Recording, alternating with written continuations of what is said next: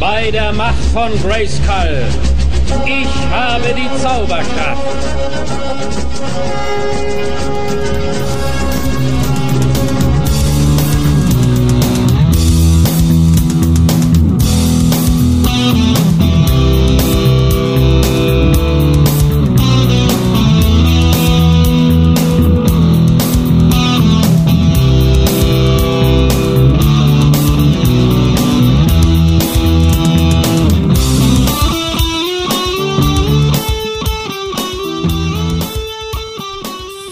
Leute da draußen. Heute geht's um Anti-Eternia, eine der beliebtesten Folgen in der Masters of the Universe Community. Und besondere Folgen, liebe Leute, brauchen auch besondere Gäste. Aber bevor wir euch verraten, wen wir heute mitgebracht haben, möchte ich noch ganz gerne meinen ehemaligen Coach und jetzigen Co begrüßen, mein Gegenstück aus der Anti-Welt, den Dida. Ja, hi Olli. Du, äh, machen wir wieder mal einen Podcast, oder? Und du hast es schon gesagt, heute ein besonderes Hörspiel und noch dazu mit einem besonderen Gast. Ja, ganz genau. Doch bevor wir den Gast jetzt äh, zu uns hereinlassen, ich höre ihn schon klopfen an der Tür. Ähm, Dida, du bist ja ein großer Podcaster. Aber kannst du bitte so lieb sein und mir für unsere Hörerinnen und Hörer da draußen und vor allem für unseren Gast zwei ganz kurze private Fragen beantworten? Ja, schieß los. okay, also, großer Podcaster, ja, aber wie schaut's denn mit der Körpergröße aus? Sei doch so nett und verrat uns die mal ungefähr. Naja, ich ahne schon, worauf du hinaus willst, lieber Freund. Du aber, du weißt, ich halte es da wie Mechaneck und sage immer, ich bin der Größte. Aber, aber jetzt ähm, im Ernst, also, lieber Olli, du kennst mich groß im Geiste, aber klein im Wuchs. Da bin ich nämlich nur 168 Zentimeter. Oh, okay. Und die zweite Frage, wie ist dein Nachname, lieber Dieter? Ja, mein Nachname ist der schöne österreichische Traditionsname Holzer, der ja auch in der Podcast-Welt schon Tradition hat, wie man hört. Und es ist interessant, ich habe auch kurz mal nachgeschaut, habe ich wirklich jetzt zum ersten Mal gemacht. Der Nachname Holzer ist in Deutschland der 1008 häufigste Familienname, in Österreich aber der 41 häufigste. Also Aha. wirklich ein, das ist ein österreichischer Name, wie man es bei mir eh auch hört, dass ich äh, von hier stamme. Ja. Alles klar. Ja, danke für die ehrlichen Antworten und ähm, du hast bereits geahnt, worauf ich hinaus will und ich glaube auch unser Gast weiß, worauf ich hinaus will, denn er ist es gewohnt, mit kleinen Leuten und mit Holzers zu podcasten. Also, äh, wir rollen jetzt endlich den roten Teppich aus. Äh, es gibt viele Giganten im Universum, vor allem bei den Masters, aber es gibt nur einen Giganten und das ist der Michael Shaggy Schwarz. Hi Shaggy, schön, dass du da bist. Ja, wunderschönen guten Tag euch beiden. Freue mich sehr auf. Vielen Dank für die ganz, ganz tolle Anmoderation. Hat mich sehr geehrt, hat mich gefreut. Ihr beide habt das verbotene Experiment gewagt, habt den Weltenwandler konstruiert und habt mich zu euch in den Podcast geholt. Ihr werdet nachher noch sehen, ob ihr das nicht bereut. Ja, so ist es. Der Shaggy Schwarz äh, hat den Schwarzfeldmodulator eingeschalten und wird jetzt äh, mit uns den Podcast über Anti-Eternia mitgestalten. Und wenn wir dich schon dabei haben, dann äh, werden wir dich natürlich auch über die Masters ein bisschen allgemein ausquetschen und ausfragen. Und vielleicht ganz kurz vorweg, ja, du bist äh, in der Podcast-Welt zwar kein äh, Tabula Rasa mehr, kein leeres Blatt, aber einige kennen dich vielleicht nicht. Möchtest du ganz kurz den Leuten erklären, wer du bist? Natürlich. Also Michael Shaggy Schwarz, wie du es gesagt hast, Michael ist mein Geburtsname, Shaggy ist mein Spitzname. Schon im Grunde seit ich 10, 11, 12 bin. Also den Namen, Spitznamen trage ich schon immer. Die meisten Leute sagen tatsächlich in meinem Umfeld Shaggy zu mir, außer meiner Mutter. Die sagt immer noch Michael. Und meine Freundin, die sagt, glaube ich, auch eher Micha. Aber sonst sagt tatsächlich eigentlich jeder Shaggy zu mir. Und den nutze ich ja mittlerweile auch als Künstlernamen. Hauptberuflich bin ich eigentlich Konzertveranstalter von wirklich kleinen Kindertheatersachen bis hin zu großen Rock-Events, äh, Festivals, also von 30 Zuschauern bis 12.000 Zuschauer. Sowas veranstalte ich normalerweise. Aber nebenberuflich bin ich Künstler in verschiedenen Bereichen auf der Bühne. Eine Clown-Ausbildung habe ich, ich eine Impro-Theater-Weiterbildung ähm, habe ich, also in dem Bereich vor allem Moderation.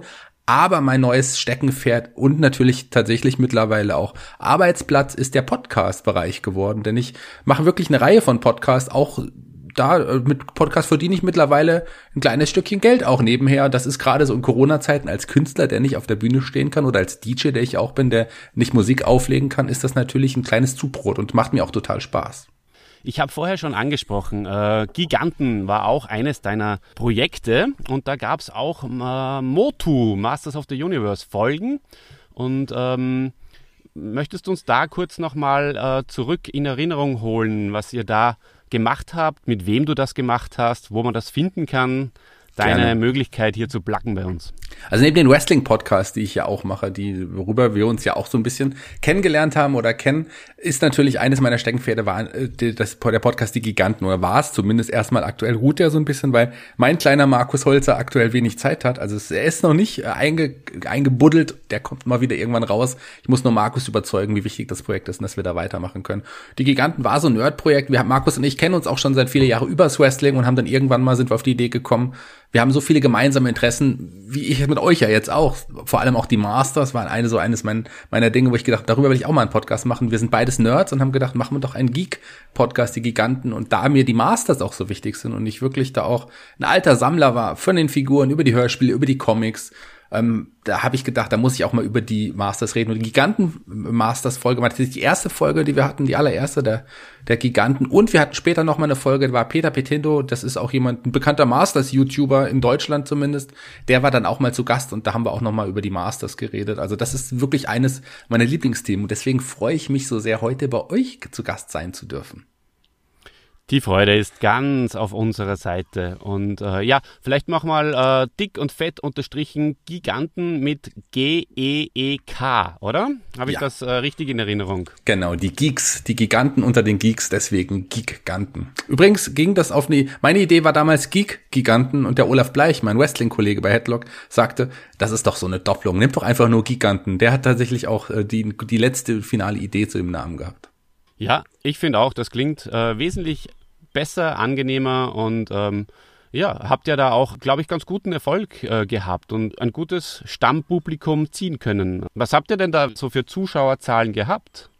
Das ist unterschiedlich. Ich kann es dir ehrlich gesagt gar nicht ganz genau sagen. Es hat so ein bisschen variiert. Am Ende waren es dann ähm, nicht mehr ganz so viele wie am Anfang, also einfach dadurch, dass wir auch zwischendurch eine längere Pause gemacht haben. Aber über den 1000 war es am Ende auch noch. Ich glaube, bei die, in die besten Zahlen waren knapp irgendwas über 3000, dreieinhalbtausend.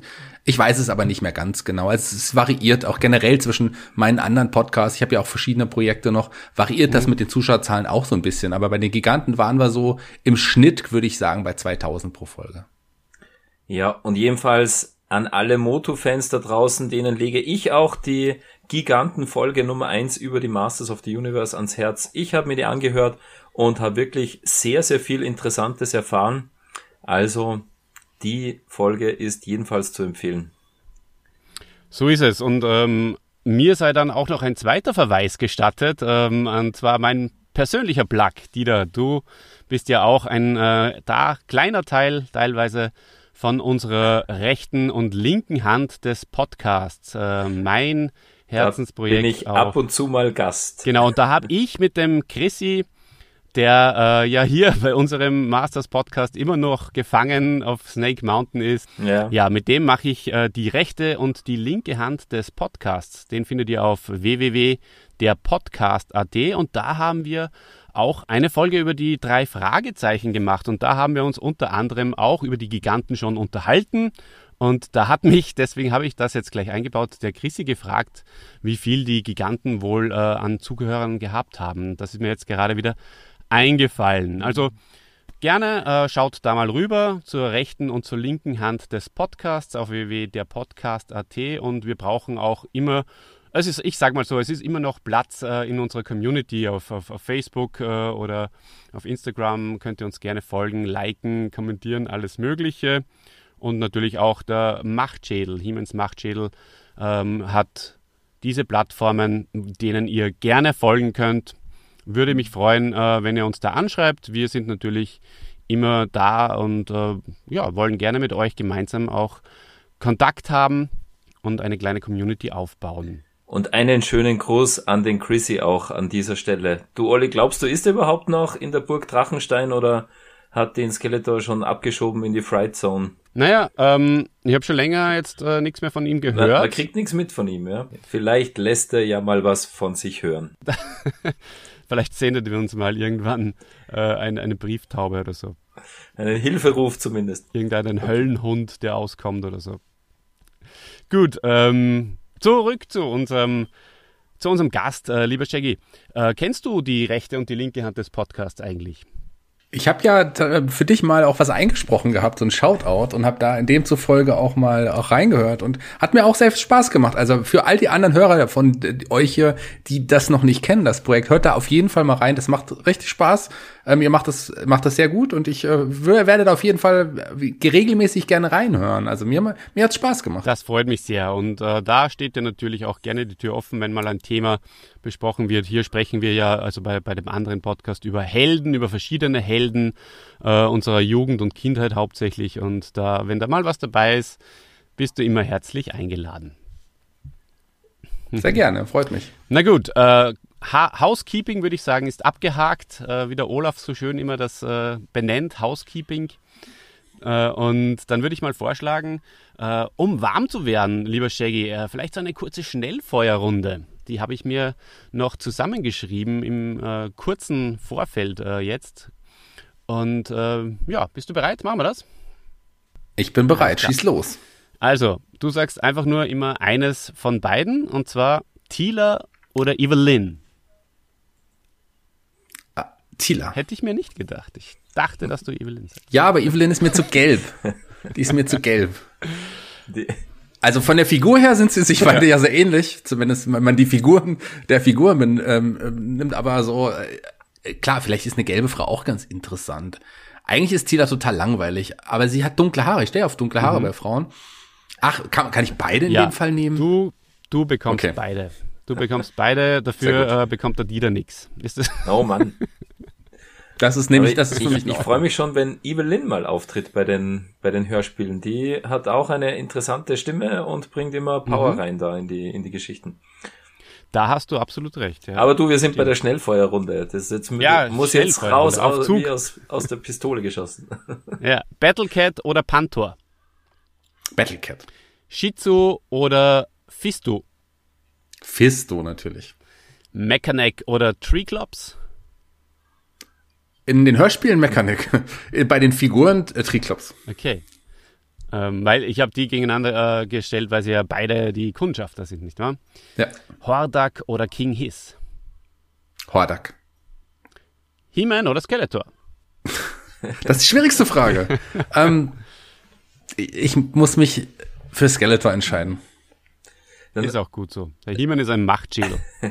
da habe ich auch noch eine Frage zu. Es gibt ja viele Fluggeräte und äh, Transport, ähm, äh, Transportgeräte. Windrider oder Battlebones? Ich glaube, ich, also als Kind mochte ich Battlebones gar nicht, aber so mittlerweile, ich habe ein Battlebones noch ohne Schäden bei mir zu Hause Wirklich? und muss sagen, Battlebones, ja, Battlebones ähm, ist eigentlich ganz cool. Ich finde den auch cool. Hat ein Freund von mir gehabt und schaut richtig cool aus, wenn der äh, mit den ganzen Figuren, die man ja so reinstecken kann, da auf dem Regal steht. Ja.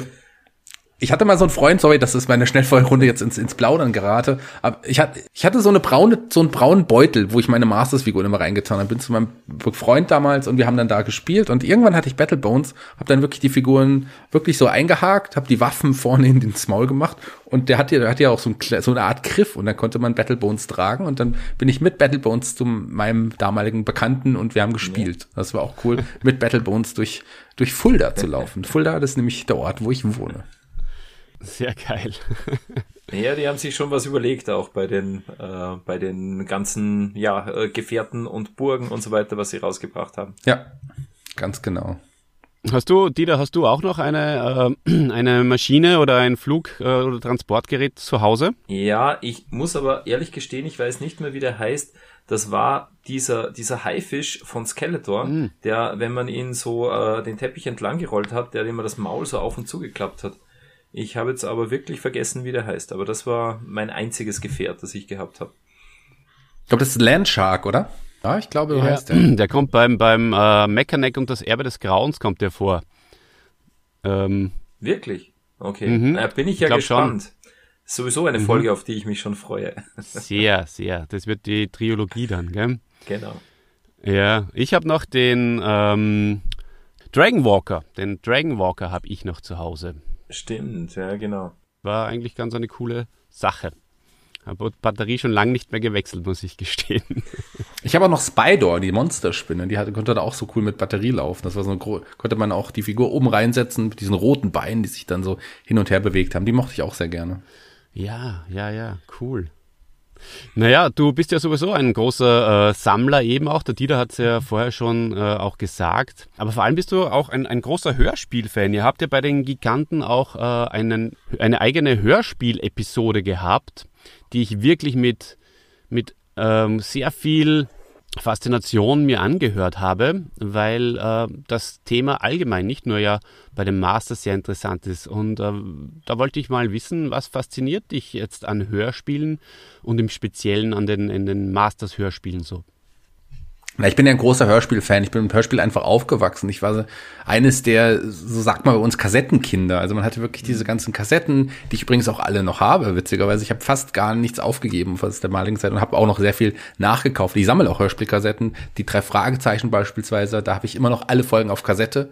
Auch so von den alten äh, Folgen auch noch die mit dem, mit dem roten Cover und so weiter. Also mit Hörspiele waren einfach was Tolles. Da ist man als Kind einfach in eine andere Welt gekommen und man hat sich da wohlgefühlt und äh, man musste nicht raus spielen gehen mit anderen, mit Menschen. I. Nee, ich habe mir dann lieber doch die Hörspiele angehört und das waren meine Freunde, Justus, Bob und Peter. Aber in dem Fall natürlich ganz viele andere Europa-Hörspiele, die mich fasziniert haben. Ich war nie der größte TKKG-Fan. Das ist ja auch eine Europa-Serie. Ähm, Höre ich mittlerweile zwar auch, weil meine Freundin die total mag, aber so aus, aus Trash-Faktor eher. Aber die drei Fragezeichen finde ich immer noch toll. Ich durfte ja mittlerweile auch einen Podcast mit Jens Wawritschek mal machen. Das ist der Synchron, also der Sprecher von Peter Shaw. Ich durfte mit Oliver Rohrbeck schon auf einer Bühne stehen. Das ist der, der ähm, Justus Jonas spricht. Also ähm, Andreas Fröhlich habe ich auch schon kennengelernt bei der drei Fragezeichen Tour. Ein guter Bekannter von mir machte auch die ähm, die, die Tourregie, also der ist da, der ist da auch aktiv. Übrigens auch ein Hörspielmacher. Ähm, die haben die tolle Hörspielserie Die Ferienbande. Ähm, Kai Schwind und Sven Buchholz, mit denen ich übrigens auch einen Podcast noch gemacht habe bei Fulda Kultur, meinem Kulturpodcast. Also da schließt sich dann der Kreis auch wieder. Und das Besondere an den Masters-Hörspielen war einfach, dass ich auch ein riesen Masters-Fan war und die Figuren ja schon immer so geliebt habe und dann in den Kassetten einfach nochmal neue Geschichten erfahren habe. Die Charaktere dort sind wieder aufgetaucht. Klar waren die Hörspiele auch dafür gedacht, dass man auch die Figuren kauft. Das war ja auch so ein bisschen aufgebaut. Aber das war schon, das waren schon tolle Hörspiele. Die waren super produziert. Gerade Europa war also damals bis ist heute ja auch immer noch so ein bisschen das Nonplusultra der Hörspielszene. Die Heike, Heike, Dine Görting, eine, ja, die äh, Hör- Hörspiel-Koryphäe und Gerade die Masters-Hörspiele waren ja Hörspiele, wo wirklich bekannte Sprecher involviert sind. Ich meine, da habt ihr sicherlich schon oft drüber gesprochen und das fand ich halt besonders gut. Es war auch cool, ab und an mal Sprecher aus den anderen Europaproduktionen zu hören, also auch Hauptsprecher wie äh, Oliver Rohrbeck, der ja in anderen Folgen auch aufgetaucht ist zum Beispiel, aber äh, auch andere wirklich bekannte Namen, die hier äh, Peter Passettis äh, den Skeletor spricht, ist ja auch am Anfang Alfred Hitchcock gewesen bei den drei Fragezeichen lange. Also das ist toll, die sind toll produziert und es ist auch ganz witzig, dass man hier so auch Parallelen manchmal hat. Es gibt eine drei Fragezeichen Folge, ich glaube ich ist das ist die Folge ist der heimliche Hele, nee, so heißt sie nicht. Das ist die Folge, ähm, wo, wo die mit Peters Onkel oder ist es der Opa äh, durch durch äh, Amerika touren. Da sagt Justus irgendwann, lass uns jetzt mal die Masters-Folge schauen im Fernsehen. Das fand ich zum Beispiel auch ganz cool. Also so, da schließt sich dann so ein Kreis wieder. Und wie gesagt, Sprecher waren mal da und mal da. Ähm, ähm, Andreas von der Meden, der ja auch hier einer der Sprecher ist bei bei ähm, Masters, einer der Standardsprecher, ist ja auch lange ähm, einer der Sprecher ähm, bevor seinem Tod, also der den Morten gesprochen hat oder das Genie Naues bei den drei Fragezeichen, ist ja zum Beispiel auch der gleiche Sprecher. Also das, das schließt sich der Kreis und das fand ich einfach toll. Hörspiele sind einfach was Besonderes. Ja, das ist definitiv so. Man, bei diesen ganzen Europa-Hörspielen, natürlich hört man da immer wieder auch dieselben Sprecher. Bei mir war es ja so, ich habe ich hab eigentlich nur zwei Hörspiele gehört als Kind, aber die dafür ständig. Und äh, ich weiß nicht, wie oft Das eine war Masters of the Universe und das andere war Pumuckl. Also auch so ein bisschen die Gegenwelt zu den Masters Hörspielen. Das war einfach ganz was anderes. Und auch da hat sich jetzt seit der Folge 9, die Ebene der Ewigkeit, der Kreis geschlossen, weil da hat ja auch sogar Hans Klarin, der den Pumuckl spricht, auch eine Rolle bei den Masters Hörspielen. Das bin ich jetzt erst in, in äh, das ist mir als Kind natürlich nie aufgefallen, habe ich jetzt erst erfahren. Ja, Pumuckl-Hörspiele-Serie liebe ich auch sehr. Was viele ja gar nicht wissen, ist, dass die Hörspielserie vor der eigentlichen Pumuckl-Serie entstanden ja. ist auch. Und da auch am Anfang auch Gustl Bayerhammer noch gar nicht mal der Meister Eder genau. war, der ja. erst in den Hörspielen dazu gekommen ist und dann später auch in der Serie. Und ich mag die Fernsehserie Pumuckl noch immer sehr. Die ich finde ist sehr gut gealtert. Aber auch die Hörspielserie ja. gehört auch immer noch zu meinen Lieblingshörspielserien. Ja, und ja, dann, die, die dann, dann, dann die, warte, warte, warte, Dieter, die, die äh, Schnellfeuerrunde beginnt wieder. Alfred Bonkratz oder Gustl Bayerhammer? Ja, Alfred Gustl Bayerhammer. nein, für mich schon. Also ich bin wirklich, ich habe die Pumuckl LPs, die Langspielplatten von meinem mhm. Bruder gehabt und da war eben, wie gesagt, da war noch nicht der Gustl Bayerhammer der Meister Eder. Mhm. Und ich bin mit dem, das war einfach der erste Meister Eder, den ich gehört habe und der ist hängen geblieben. Aber Gustl Bayerhammer ist natürlich auch super und, und richtig gut und in den Hörspielen wie in der Serie. Ja, bei mir war es halt zuerst die Serie. Ja. Dann danach, die Hörspiele kamen tatsächlich bei mir erst danach und deswegen war es für mich Gustl Beihammer. Ich war erst irritiert, einen anderen Meister Eder dann irgendwie zu hören. Ja. Ich habe den auch äh, lieben gelernt dann. Ich äh, habe zwar auch zuerst den Bayerhammer gekannt, aber der, der Bankratz ist uriger. Der ist so ein richtig hm. uriger Bayer, muss man wirklich sagen. Naja, also. er, oder auch ein bisschen noch biederer fast. Also manchmal ist ihm das einfach so peinlich, was der Pumuckl macht, wo der Meister Eder, der, der Gustl Bayerhammer äh, eher so ein bisschen, ja, mit seiner lässigen Art da so drüber spielt, aber ja, aber wir sind ja hier nicht beim Pumuckl Wir sind ja ein Masters also. Aber ich muss kurz ein Geheimnis verraten. Jetzt, wo ihr es schon mal gesagt, ich habe das noch nie in einem anderen Podcast gesagt, das kann man jetzt, das kann ich jetzt hier mal verraten. Ich nutze tatsächlich aktuell auch die Pumuckl-Hörspiele so ein bisschen, um so ein bisschen bayerisch zu lernen, weil ich, äh, ja, im Impro-Bereich braucht man auch Dialekte manchmal, wenn du dich gerade professionalisieren mhm. willst. Und ich habe mich für den bayerischen Dialekt als ersten entschieden, den ein bisschen so zu lernen. Und da ist das tatsächlich so ein gut, äh, gerade ähm, eine, gute, eine gute Hilfe, ein bisschen, so ein bisschen was anzugehen. Ich kann es noch nicht, deswegen werde ich es jetzt nicht testen, falls ihr es fragen wollt. Aber ich werde es irgendwann mal machen. Ja, Vielleicht bei euch dann die Premiere. Ja. Ich werde den ja, Podcast also nur auf Bayerisch zwei machen. Sachen, zwei Sachen dazu. Erstens einmal, äh, welches Hörspiel hörst du dann, um Österreichisch zu lernen? Ah, na Blödsinn, du hast ja eh den Markus Holzer. Das geht dann, das Ganz geht dann genau. in einem sozusagen. Und, ähm, und die zweite Frage, ähm, ja, beziehungsweise Dieter, äh, wir, wir liebäugeln ja eh mit einem äh, Pumuckl-Review auch. Da bist du dann natürlich auch wieder herzlich eingeladen. Ja, jetzt, jetzt schauen wir mal. Jetzt Oder? machen wir mal jetzt die, die 37 Reviews. Da haben wir eh noch ein bisschen zu tun. dann schauen wir, was weiter passiert. Hey, the sky is the limit. So, zurück okay. zum, zum Handout, liebe Leute. Ähm, ja, lieber Shaggy, wann äh, war denn dein erstes Mal? Äh, also so Masters, Hörspielmäßig natürlich. Das war auf jeden Fall ähm, äh, wahrscheinlich die gleiche Zeit. Ähm, Masters Hörspiel und mein erstes Mal. Nee, da war ich noch, nee, da war ich acht wahrscheinlich. Nee, da war ich, das war nur das Hörspiel erstmal. Das war wirklich äh, relativ zeitnah mit, den, mit dem Beginn der Hörspiele. Äh, ich erinnere mich noch, dass ich damals so ein, zu Weihnachten so einen Doppelpack bekommen habe, diesen Skeletor He-Man Doppelpack. Und da war eine Hörspielkassette dabei. Die waren ja, ich habe immer gedacht, das wäre immer die einheitliche Kassette, aber so im Nachhinein betrachtet waren das, glaube ich, doch variierende Kassetten, die auch dabei waren. Da war diese Pilotfolge null war, war mal dabei, aber ich bin mir ziemlich sicher, dass bei mir die Höhle des Schreckens als Kassette dabei war. Da mhm. bin ich mir ziemlich sicher und das war dann quasi auch meine allererste Kassette. Die habe ich aber damals noch nicht so gleich gemocht. Ich habe dann wirklich aber dann auch irgendwann später, muss dann wahrscheinlich 86, 85, 86 auch gewesen sein, dann so richtig angefangen, die dann auch zu lieben mit den ersten Folgen Sternenstaub und Todestor und so. Das waren so dann meine Berührungen, weil Höhle des Schreckens fand ich gar nicht so cool. Mhm. Damals. Ja, Dieter, magst du das dazu sagen? Wir haben das ja aufgearbeitet, ne? Ja, äh, bei der Höhle des Schreckens, äh, da haben wir nicht den Peter Passetti als Skeletor, sondern da äh, ist ein, ein anderer Sprecher. Ich merke mir die Sprechernamen nicht, Olli, da bist du der, der Experte. Aber äh, Shaggy, äh, der Steffens, oder? Franz Josef Steffens, Steffens glaube ich, war sein Name. Ja. Hm. Der ja auch äh, bei, bei Inspector Gadget die Dr. Kralle spricht. Ja, Richtig. Und äh, ich habe auch, ich könnte es jetzt gar nicht sagen, was meine erste Masters of the Universe äh, Folge war, aber Höhle des Schreckens, die war mit Sicherheit eine von den ersten, vielleicht auch wirklich die erste. Also wenn du sagst, die war da auch äh, so dabei ähm, äh, in, in einem Doppelpack mit mit einer Figur. Ich glaube auch. Ich weiß auf jeden Fall, dass ich die erste Folge bei einem, bei einem Freund gehört habe und nicht bei dir, Olli, bei einem anderen. Bin damals schon, schon fremdgegangen, ja. Nein, aber mhm. ähm, das war wahrscheinlich wirklich auch die Höhle des Schreckens. Also das war wirklich eine, die, die auch bei mir ganz, ganz früh gekommen ist, ja. Ja, Dieter, wir beide kennen uns schon lange und ich weiß, dass dein äh, Hirn ein, ein, ein Sieb ist. Und ähm, natürlich wissen wir das ja, weil wir es schon besprochen haben. Auch in einem wir Sieb haben, bleibt manchmal was hängen, du. wir, wir, haben natürlich äh, schon herausgefunden, dass die Höhle des Schreckens in diesem Two-Bag dabei war. Und dass da ja dieses äh, tolle Intro von Scott McKenzie, äh, Scott McKenzie sage ich schon, von, äh, von ähm, Lutz. Lutz. Genau, Lutz McKenzie. Dankeschön, Shaggy. Apropos Gehirn. Zu der Höhle des Schreckens.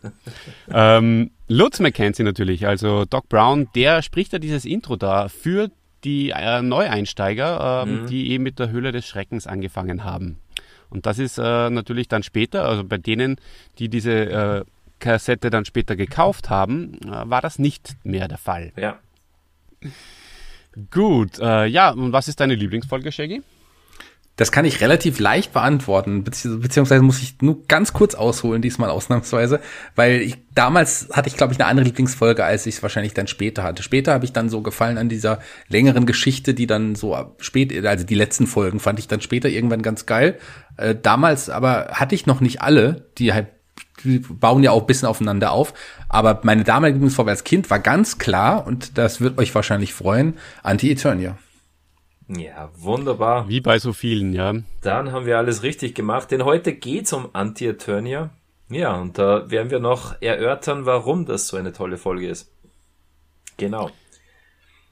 Ganz genau so ist es. Ähm, ja, und Findest du, Shaggy, dass äh, der, der He-Man bei den Hörspielen, ist dir das auch schon aufgefallen, so wie, wie wir eben ihn immer liebevoll Machtschädel nennen, äh, weil er eben teilweise ein bisschen arrogant drüber kommt und so Alpha-Tier-mäßig?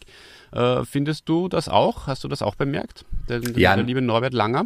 Natürlich, aber das, das liegt, glaube ich, auch so ein bisschen an der, der Sprachwahl Intonation eines Norbert Langers, auch so ein bisschen und auch an den Büchern. Ähm, ja, aber das fand, das fand ich irgendwie nicht schlimm, weil ich finde gerade diese Stimme von Norbert Langer, die ist einfach so ikonisch. Der hat einfach so eine besondere Stimme und es macht einfach total Spaß, ihm zuzuhören.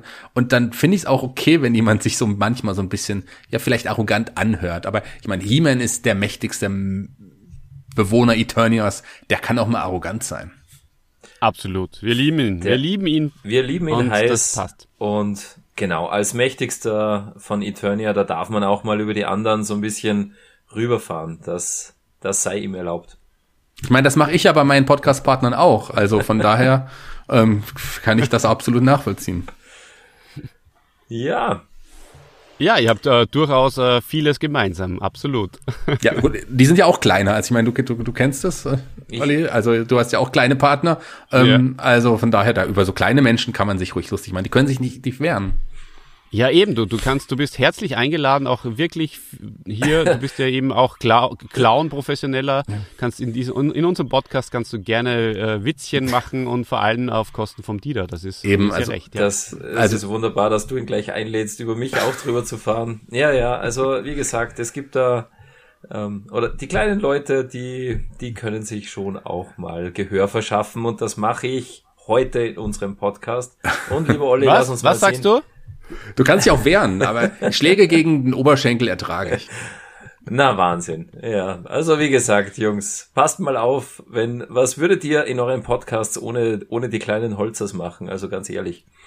Ja, und was würden, was die würden die Masters äh, Abenteurer ohne den Orko machen? Weil der ist ja Richtig. letztendlich auch immer der entscheidende Richtig. Faktor. Ne? Und einer meiner absoluten Lieblinge, Orko. Möchte ich in keiner Folge missen. Auch ein Spitzname von dir. Ja, habe ich auch, äh, genau, war in der Schulzeit auch ein Spitzname. Genau. Ja, ähm, vielleicht zum Schluss noch ähm, eine, eine ernst gemeinte Frage, Shaggy, die du wahrscheinlich nicht mehr hören kannst. Äh, ich möchte sie aber trotzdem stellen. Wie geht's dir jetzt gerade als Kulturschaffenden in Zeiten der Pandemie? Also du hast gerade gesagt, Post Podcast ist natürlich was, was geht. Aber ansonsten, wie, wie ist jetzt gerade deine, äh, deine Situation? Ach, das ist schon in Ordnung, muss ich sagen. Also äh, mit meinem normalen, meinem Hauptjob bin ich damit beschäftigt, Veranstaltungen jetzt zu verlegen und abzusagen. Das ist ein bisschen eintönig. Klar, jetzt ja. im Moment haben wir auch viel mit Förderung und so weiter zu tun. Aber wir stellen gerade auch so eine, eine neue Struktur auf, nutzen neue Kommunikationstools, wollen uns da ein bisschen digitalisieren und äh, die Zeit nutzen wir einfach und durch, dadurch, dass wir auch teilweise in Kurzarbeit sind und unsere Mieten gerade aktuell für unsere Räumlichkeiten von der Stadt übernommen werden, geht's uns gar nicht so schlecht. Wir können das nicht ewig durchstehen, aber äh, wir haben jetzt auch keine hohen Fixkosten und deswegen ist das schon in Ordnung. Und was mir halt wirklich fehlt, ist mit anderen Menschen auf einer Bühne zu stehen und zu spielen. Mhm. Das fehlt mir tatsächlich so ein bisschen. Das mache ich halt äh, durch Online-Workshops, durch Online- äh, Proben auch mit anderen Leuten, die ich jetzt auch nur durch online kennengelernt habe, ein bisschen wett und das macht total Spaß. Und ich habe halt wirklich meine Podcast-Schiene ausgebaut. Ich habe ja jetzt noch einen neuen True Crime Podcast am Start, einen Podcast über Pixar und so weiter, einen Kulturpodcast, den ich jetzt schon angesprochen habe. Und davon sind einige auch monetarisiert jetzt, dass ich ähm, auch in Verbindung mit der Stadt, wir haben auch Sponsoren bei dem True Crime Podcast, dass ich damit dann auch so ein bisschen zumindest finanziell das wettmache, was mir jetzt so ein bisschen fehlt. Aber, also ich kann nicht klagen, ich bin eigentlich sehr zufrieden. Ich bin ja auch jemand, der wirklich immer positiv denke. Ich kann gar nicht negativ denken. Irgendwie habe ich da eine Störung, die mir das verbietet, negativ zu denken. Ich weiß es nicht. Also von daher kann ich nicht klar Im Gegenteil, ich ähm, finde es angenehm. Klar, es ist schade und weil ich merke, wie äh, Bekannte von mir finanziell, wie es schwierig denen geht, gerade im Künstlerbereich, kulturschaffenden Bereich, Gastronomie, die haben es schwer und das tut mir auch leid. Aber äh, für mich selber ist es eigentlich tatsächlich ganz in Ordnung. Ja, schön zu hören, schön zu hören. Und so wie du sagst, jede Krise ist auch eine Chance. Und wenn man mal die Zeit bekommt, auch ein bisschen drüber nachzudenken, was kann man anders machen, welche anderen äh, Formen und, und auch Plattformen ergeben sich für, für Künstler, da passiert ja momentan auch wirklich ganz, ganz viel. Ja. Absolut. Ja, alles klar. Na, dann würde ich mal vorschlagen, für unsere äh, vor allem Masters-Freunde da draußen und äh, die, die, die den Shaggy vielleicht gar nicht kennen und darauf warten, dass wir endlich, endlich in Medias Res gehen. Let's go! Ähm, ja, und ich würde mal vorschlagen, Dieter, Shaggy, Dreier-Podcast, das ist immer so eine Sache. Wir sehen uns zwar heute, das ist sehr angenehm. Und äh, wenn ihr irgendwas äh, erläutern möchtet, äh, grätscht einfach rein. Und das ist, das, das ist nicht so genau bei uns. Ne? Wir fangen wie immer an mit dem Cover. Das Cover zeigt He-Man in einem erbitterten Kampf gegen einen schwarzen Nebel mit Totenschädel. Ich habe das im, im Handout auch drinnen. Und ähm, ja, wieder verblüffende Ähnlichkeit mit einem Cover vom Minicomic The Vengeance of Skeletor. Wie so oft äh, haben die hier abgekupfert. Und zwar, oder Dieter, magst du das kurz beschreiben, bitte? Ja, bei The Vengeance of Skeletor, da ist He-Man in der gleichen Pose. Statt dem Zauberschwert hält er seine doppelschneidige Streitaxt und kämpft gegen ein Seemonster. Ist aber genauso umschlungen und, und äh, also ein Seemonster mit Tentakeln und ist, ist genauso gefangen, mehr oder weniger, wie im Cover von Anti-Eternia, wo es eben dieser wirklich düstere, gruselige äh, schwarze Nebel ist mit diesem hässlichen Totenkopf und seinen Klauen, der da He-Man umgreift. Also ich finde auch das Cover macht die Folge schon zu was Besonderem, weil auch das Cover ja äh, wirklich sehr gruselig ist und schon irgendwie zeigt, hey, mh, mm, da passiert was, das bringt auch He-Man an seine Grenzen. Ja, genauso sehe ich das auch. Ähm, und äh, Vengeance of Skeletor, wir haben jetzt schon ein paar Mal drüber geredet. Äh, Shaggy, kennst du die, die Comics auch? Ja, das sind ja die Mini-Comics, die damals den Figuren beigelegt waren. Davon, davon reden wir. Und ich glaube, das Vengeance of Skeletor war in der Wave 1 sogar mit dabei, eines der ersten. Ich kenne das Comic noch, weil ich mir vor einiger Zeit mal so ein Buch gekauft habe, wo die ganzen Minicomics auch nochmal abgedruckt sind. Das war auch, da bin ich nochmal durchgegangen. Das ist tatsächlich eines der schwächeren Minicomics damals gewesen. Ich glaube, da gibt's nur Gekloppe. So, ein, so eine richtige große Story war da nicht. Aber was mir aufgefallen ist, dass nicht nur das Cover, sondern meines Wissens sind sogar noch andere Bilder aus dem, aus dem Comic für andere Hörspiele genutzt worden. Ich glaube, das Geheimnis der Mystic Mountains hat ein Bild aus dem, aus dem Comic und war es nicht auch noch im Kerker Skeletors, glaube ich, was auch noch tatsächlich ein Bild, also natürlich nicht identisch, aber auch so wieder so minimal verändert, wie ihr es gerade beschrieben habt, auch im Kerker Skeletors genutzt wurde, wo Beastman damals, ich glaube, im Comic hat der He-Man attackiert, im, auf der Kassette ist es ein Man at Arms, den er da so angreift. Ja, Äh, völlig richtig. Also ähm, es ist immer wieder das äh, Minicomic Vengeance of Skeletor, über das wir drüber stolpern, aus dem die, die verschiedenen Covers äh, ja quasi abgekupfert und leicht verändert worden sind. Äh, ganz, ganz richtig, was du da sagst. Und wie gefällt dir das, äh, das Cover, das, äh, das Anti-Eternia-Cover jetzt in dem Fall? Das ist super. Das ist eines der schönsten Cover, wie ich finde auch. Ich, es gibt wirklich auch so diesen Grusel, diesen Horrorfaktor der Folge sehr, sehr gut wieder. Allein wenn man das sieht, ich glaube, das ist das gruseligste aller, aller Cover. Wenn man, allein wenn man das Cover sieht, da weiß man ja. schon, was einen da erwarten könnte. Und das, größtenteils gibt es ja auch wirklich diesen Gruselfaktor in der Folge. So ist es. Ähm, ja, dann können wir äh, weiter. Nächster Punkt wäre dann die Rollenbesetzung, wie immer. Und in dem Fall muss ich äh, gestehen, es gibt eigentlich nicht sehr viele Sprecher oder beziehungsweise äh, gar keinen Sprecher oder Sprecherin, die wir nicht schon besprochen haben, lieber Dieter. Den, äh, den, den Battlecat, den besprechen wir ein anderes Mal, würde ich sagen. der, der fehlt uns vielleicht noch. Äh, und, und von daher würde ich äh, ganz gerne die, die, die, den frei gewordenen Slot äh, nochmal nutzen, um äh, mir ein bisschen die Expertise von unserem Shaggy einzuholen, weil ähm, du bist ja nicht nur Podcaster und auf der Bühne oder als Clown unterwegs, sondern äh, eben du hast ja auch schon in Hörspielen mitgewirkt, habe ich irgendwo mal gehört. Kannst du uns darüber was erzählen? Ja, ich habe dann immer auch immer nur so kleine Sachen sprechen dürfen. Also es war ja schon immer mein Wunsch, im Hörspiel mitzumachen. Mir wird der Wunsch jetzt übrigens bei der Fanbande, bei dieser Persiflage, wird mir der wahrscheinlich jetzt erfüllt, dass ich da noch eine kleine Rolle spielen kann. Witzig, in meiner Lieblingshörspielserie eine Rolle spielen zu dürfen. Das ist schon ganz cool. Und wie gesagt, ich habe ja auch mit Oliver Rohrbeck schon mal auf der Bühne gestanden. Das war auch so ein Drei-Fragezeichen-Hörspiel Spaß auf der Bühne, wo wir auch drei Fragezeichen gelesen haben. Ich durfte Kommissar Reynolds lesen da und das war schon mit dem, mit, mit dem Oliver Rohrbeck, Justus Jonas zusammen, das war schon ganz geil. Das war schon echt dann, dann doch ein cooles Gefühl auch. Das hat mir sehr viel Spaß gemacht. Und ähm, das Hörspiel, wo ich mitmachen durfte, oder Hörspiele, das sind ein paar gewesen, war eine neue, ist eine Neuauflage der Karl-May-Hörspiele, die ja auch damals bei Europa erschienen sind. Da hat jetzt ein ähm, Hörspielproduzent aus Fulda die Rechte auch dran. Also gut, die Rechte sind ja, glaube ich, glaube ich, gemeinfrei mittlerweile und der hat sich die Hörspielrechte da, da, dazu geholt und mhm. der produziert die gerade neu und da durfte ich bei einigen Folgen so kleine Rollen sprechen. Immer Rollen, wenn mehrere Leute auftauchen, so wenn das Old Shatterhand kommt, dann sind zum Beispiel aufs, auf, der kommt aufs Boot und da durfte ich die ganzen Leute, die auf dem Boot sind, immer mal so einsprechen, oh, da kommt Old Shatterhand oder hey, schaut mal, da ist Old Shatterhand. Oder auch dieses Hallo, wer kommt denn da? So Sachen halt in ganz vielen verschiedenen Stimmen und das wurde dann auch zusammengemischt. Das haben mehrere Leute gesprochen. Das erkennt man da nicht unbedingt, dass ich das nur alleine bin, sondern sind wirklich sehr viele Stimmen auf einmal, die da genutzt werden. So, gerade wenn Masse gesprochen wird, so nannte er das damals, da durfte ich ein bisschen was machen. Also so kleine Sachen. Aber immerhin ist da ein kleiner Traum für mich schon mal in Erfüllung gegangen und das war sehr, sehr schön. Ja, wow, super.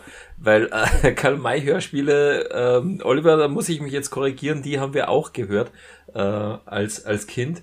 Hast du da auch mal äh, äh, sächsisch gesprochen ähm, bei dem Karl-May-Hörspiel? Nee. Hoppelfrank. Wieder Hoppelfrank oder die Tante Troll. Äh, du, ja, du, du green karierter Double. du gucke mal da, das ist der, das ist der Old Shatterhand. ich fange erstmal mit Bayerisch an. Aber die war super. Äh, da ist Unter Geiern war unser Lieblingshörspiel. Mhm. Einfach wegen, wegen die zwei, die da richtig, richtig, äh, ja, lustig waren in dem Hörspiel. Ein grandioses Hörspiel, wirklich. Die ist so lustig und ja. die birgt so viele, unglaublich viele Insider-Gags, die wir immer noch benutzen. Äh, lass uns die doch noch als Draufgabe dann am Ende ja. der 37 Folgen vielleicht noch reviewen, weil die hat's echt in sich. Ja. Und war auch eine Schallplatte damals, also kann ich mich noch erinnern. Mhm. Haben wir als Schallplatte ja. zu Hause gehabt, ja. Weil du sagst, Oliver Rohrbeck, äh, Shaggy, der spielt ja auch bei äh, Das Geheimnis der Mystic Mountains äh, eine kleine Rolle. Und zwar spricht er hier den, wir haben darüber geredet, natürlich den äh, Zwerg. Und äh, nicht nur den Zwerg, sondern das ganze Zwergenvolk. Das hört man dann auch. Das ist ganz witzig. Das ist zwar ziemlich gut verzerrt, aber man, wenn man genau hinhört, hört, hört man, dass alles Oliver Rohrbecks sind, die ganzen Zwerge. Ja, also Oliver Rohrbeck äh, in der kleinen Rolle, wie du es gesagt hast, ist ja eigentlich ganz witzig, wenn er den Zwerg spricht. Das stimmt. Der hatte da da auch mitgesprochen. Aber wie ich es ja gesagt habe, hier ist ja auch ein Peter Passetti, der äh, Skeletor, der war bei den drei Fragezeichen hat Erzähler und der ist so wirklich eine der Stimmen, die sich mir total auch eingeprägt haben bis heute. Ich hatte ja mal äh, die Ehre, ich durfte für eine WXW-Show, das ist die, eine deutsche Wrestling-Liga, da habe ich ab und zu auch die Voice-Overs, die Intros gesprochen und wir die hatten mal so eine Motto-Show, die so ein bisschen im Stil der drei Fragezeichen aufgebohrt war vom Layout und da soll sollte ich mich daran versuchen, das Intro, wo man die Matches quasi vorstellt an dem Abend, im Stile eines Peter Basettis zu sprechen. Und das war schon, das war echt schwer, weil das ist, glaube ich, einer der besten Sprecher damals gewesen. So die große Stimme neben, neben Hans Patch, dem Mädchen, Märchen, Mädchen sage ich schon, Märchenonkel, falls ihr den kennt, der hat ganz viele Märchen gesprochen. Eine so die Stimme meiner frühen Kindheit auf jeden Fall. Den, der war toll. Ja, das ist eine Herausforderung natürlich, den Peter Passetti oder im Stil eines Peter Passettis da mhm. was einzusprechen. Äh, Hans Page, wenn, wenn ich mich nicht irre, äh, der kommt auch vor. Ähm, ist das der, der, der Myrat, oder? Bei den Geheimnis Ja, das ist der Myrat, ja. Ja. Genau, ähm, wir müssen vielleicht jetzt hier auch ähm, mal unsere äh, Fans einweihen. Wir nehmen die Anti-Eternia-Folge vor dem Geheimnis der Mystic Mountains auf, ähm, aus verschiedenen Gründen und von daher ähm, ist es äh, quasi für uns jetzt äh, noch, wir haben uns auf die Mystic Mountains Folge zwar auch schon ein bisschen vorbereitet, aber noch nicht intensivst. Aber äh, natürlich wissen wir jetzt auch schon, dass wir in der vorigen, in der vorigen Folge darüber gesprochen haben, dass er Myrat spricht. Ja, genau. Ja, ähm, ja, ähm, vielleicht noch ähm, als letzte Frage, bevor wir dann äh, zur Handlung und zum Plot kommen. Äh, welcher war dein äh, Lieblingssprecher jetzt äh, bei den bei den Hörspielen? Bei den Masters-Hörspielen jetzt in dem, mhm. dem, das ist natürlich schwierig, mich da auf eine Stimme festzulegen. Klar ist Peter Passetti äh, ist eine ganz wichtige Stimme. Auch, ähm, äh, auch Norbert Langer, dessen Stimme mochte ich ja sehr auch. Gerade so als in anderen Produktionen ähm, Magnum oder Wunderbare Jahre war der ganz, ganz toll. Also den mochte ich wirklich, wirklich sehr. Aber einer meiner absoluten Lieblingssprecher ist natürlich auch Andreas von der Meden, den du eben schon mal angesprochen hast. Einfach, weil er bei den drei Fragezeichen auch äh, mit, mit Skinny Norris und Morton zwei wichtige Rollen gesprochen hat lange. Aber auch, weil der auch der Synchronsprecher zwei meiner Idole aus der damaligen Zeit war. Zum einen David Hasselhoff und zum anderen Kermit der Frosch. Die hat er nämlich beide auch gesprochen und ja. das mochte ich sehr. Also ich bin ein großer Andreas von der Meden-Fan immer gewesen, aber ich glaube, der einen von der drei, von den dreien wäre auf jeden Fall mein Lieblingssprecher, ja. Mhm. Ja, ähm, äh, eine, eine, eine, David Hasselhoff-Folge gibt es auch bei, den, äh, bei der rechten und der linken Hand des Podcasts, äh, wenn ihr da gerne mal äh, reinhören wollt. Und ähm, ja, Kermit, habt, da, da habt ihr, glaube ich, bei den Giganten relativ viel darüber gemacht, gell? über über die Sesamstraße. Genau, wir haben über die Muppets, äh, generell über die Jim Hensons, hatten wir eine Doppelfolge, Jim Hensons Figuren, die Muppets, Sesamstraße, was es da alles gibt, die Fraggles und, und so weiter und mhm. so fort. Da gibt's ja einige, das stimmt. Genau. Und äh, Oliver Rohrbeck noch, weil, mir noch grad, äh, weil ich getriggert worden bin, der spricht übrigens ja auch ähm, Grisou, äh, den, den Grisou den, den Feuerwehrmann, gell? Grisou, der kleine Drache, ja. Der so gerne Feuerwehrmann werden will. Ah ja, so. Grisou. eine seiner ersten Rollen dann auch. Und er spricht auch Karlsson vom Dach und so, so und solche mhm. Rollen dann. Ja, ja aber ja, genug sehr, der sehr Sprecher, interessant. oder? Olli. Ja, ich, ich, ich könnte ja da wirklich jetzt ja, noch das ist äh, dein stundenlang darüber sprechen. Das weiß ich, aber unsere Zuhörer, die warten jetzt darauf, dass wir mal erzählen, was in der Folge so passiert bei Anti-Eternia. Jawohl dann werde ich das jetzt, äh, dann werde ich diesem Wunsch nachkommen und ähm, dann legen wir jetzt dann äh, los. Äh, ja, Anti-Eternia, äh, das basiert ja auf, ähm, auf, einer, auf der Erstausgabe äh, des, des, des Interpart äh, Masters Magazins, äh, Das Ende der Welt. Ähm, kennt, kennt jemand von euch die, dieses, ähm, die Interpart-Ausgaben? Ich kenne die, ich habe die auch noch. Zum, ich weiß nicht, ob ich alle hatte, da müsste ich noch mal nachschauen. Ich wollte es rauskramen zur, zur Episode, zur Aufnahme. Hab's zeitlich jetzt nicht geschafft, weil das in einem anderen Raum ist, der, der hier nicht in der Nähe ist. Aber ich habe äh, die Comics auf jeden Fall, auch dieses habe ich definitiv als selber noch in meinem Besitz. Also das ist, war, hat Spaß gemacht damals, die Comics zu lesen. Ich mochte die sehr. Haben sich noch mal ein bisschen unterschieden und es basiert ja nur lose darauf, aber das Comic selber kenne ich, ja. Na gut, ähm, dann rein in den Plot.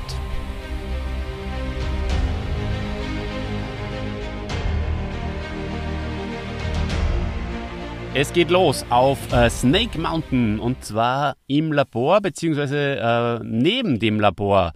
Der Beastman sucht, der Beastman ist auch lustig, oder? Beastman sucht Skeletor und äh, trifft dabei auf Trapjaw.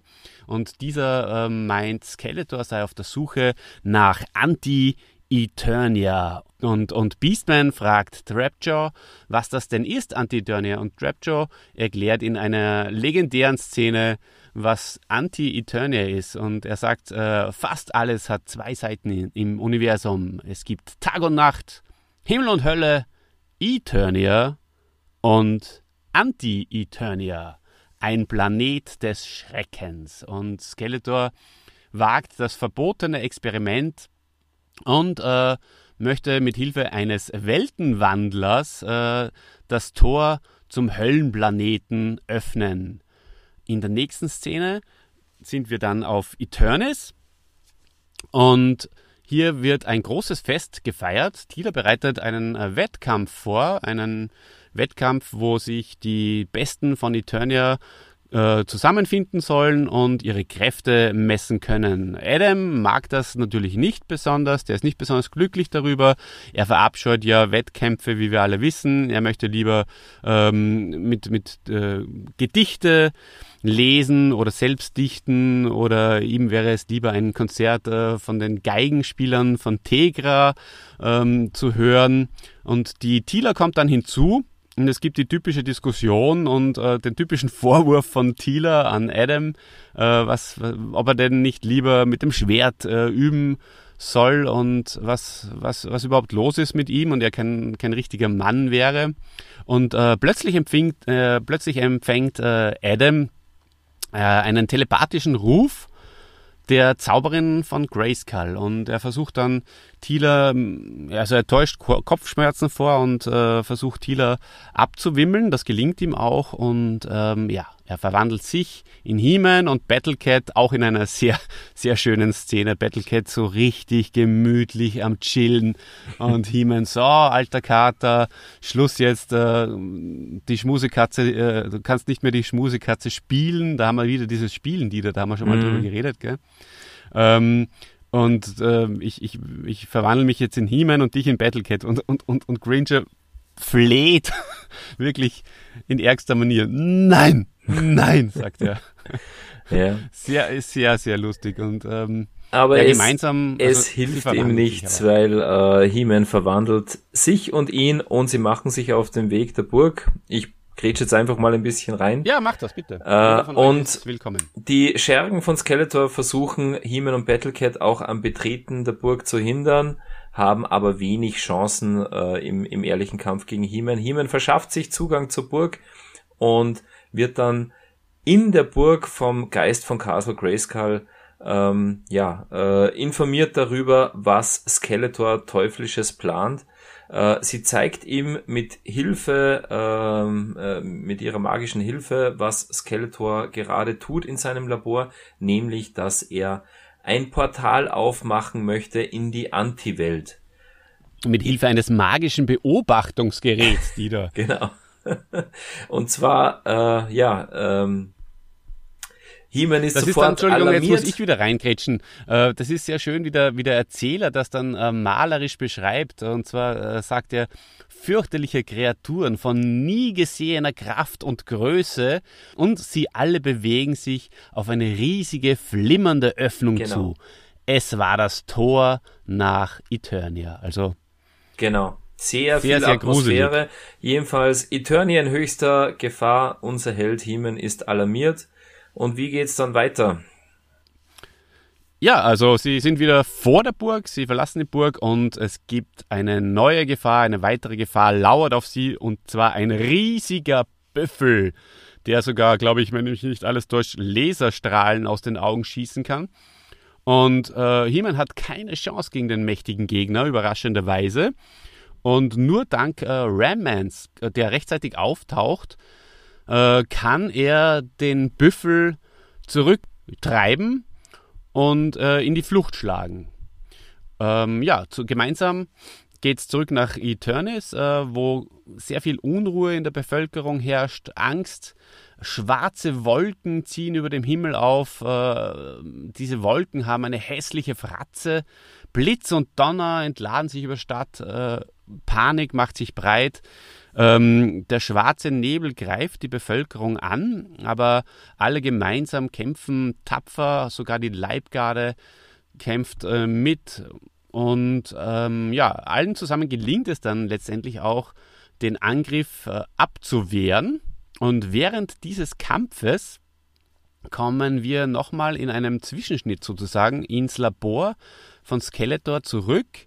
Hier wird umgeschalten und ähm, hier, lieber Shaggy, äh, darf ich dich jetzt wieder einladen? Du hast vorher gesagt, Peter Passetti zu sprechen ist schwer. Jetzt hättest du noch einmal die Gelegenheit, der Welt zu beweisen, was du kannst und ähm, möchtest du vielleicht mit mir gemeinsam ähm, aus dem Dialogbuch die äh, diese Szene nochmal zum Besten geben, wo äh, Skeletor und Trapjaw im Labor über Dinge wie den Anti-Welten-Akzelerator und den Schwarzfeld-Modulator reden. Die ja auch ganz ulkige Geräusche machen. Ja, wir brauchen noch jemanden, der Geräusche macht auf jeden Fall. ja, das, das würde ich, ich übernehmen. Aufgabe. Das würde ich übernehmen. Ich, ich äh, werde Peter Passetti, Peter Passetti auf jeden Fall nicht hinbekommen. Ich mache glaube ich, so eine Mischung aus Peter Passetti und dem Skeletor aus den aus den Filmation-Serie, der ja immer diese höhere Stimme so ein bisschen hatte. So eine Mischung daraus einfach, vielleicht. Nennt man einfach Pasch Paschecki. Paschecki. Okay, also du da, äh, ich hab's ja vor mir. Wir fangen mit den Geräuschen an. Genau.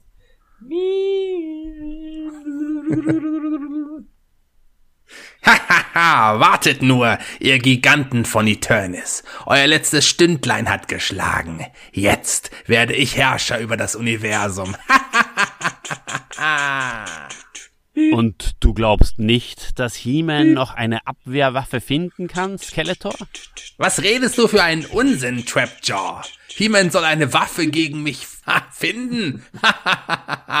Direkt aus der Hölle werden Kämpfer zu uns kommen, wie sie die Welt noch nicht gesehen hat. Was ist He-Man gegen sie, Trapjaw? Ein Nichts. Herr, der Anti-Welten-Akzelerator zeigt volle Leistung an. 100. Es funktioniert. Es gelingt, Trapjaw. Umschalten auf Schwarzfeld-Modulator. Modulator ist aktiviert, Skeletor. Jetzt haben wir sie, die Wesen aus der Hölle. Sie kommen. Eternia, es ist aus mit dir. Skeletor, der Todestrichter. Was ist mit ihm, Trapjaw? Sieh doch, eine schwarze Wolke schwebt vor ihm.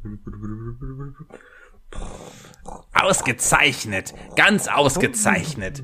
Das ist das Zeichen der Höllenwesen von Anti-Eternia. Sie sind bereit zu kommen. Du willst sie wirklich zu uns holen, Herr? Warum nicht? Bist du sicher, dass sie auch wieder gehen werden, wenn du Herr über Eternia bist? Werden sie dir gehorchen? Sie werden es nicht wagen, sich gegen mich aufzulehnen. Ich bin der Herr der Finsternis. Niemand ist größer als ich. Sie müssen mir gehorchen. Sie müssen. Hast du verstanden, Trapjaw? Ja, Herr. Ich habe verstanden. Einschalten. Öffne das Tor für unsere Freunde von Anti-Eternia. Öffne das Tor der Hölle, Trapjaw. Ja, Herr. Ich öffne das Tor.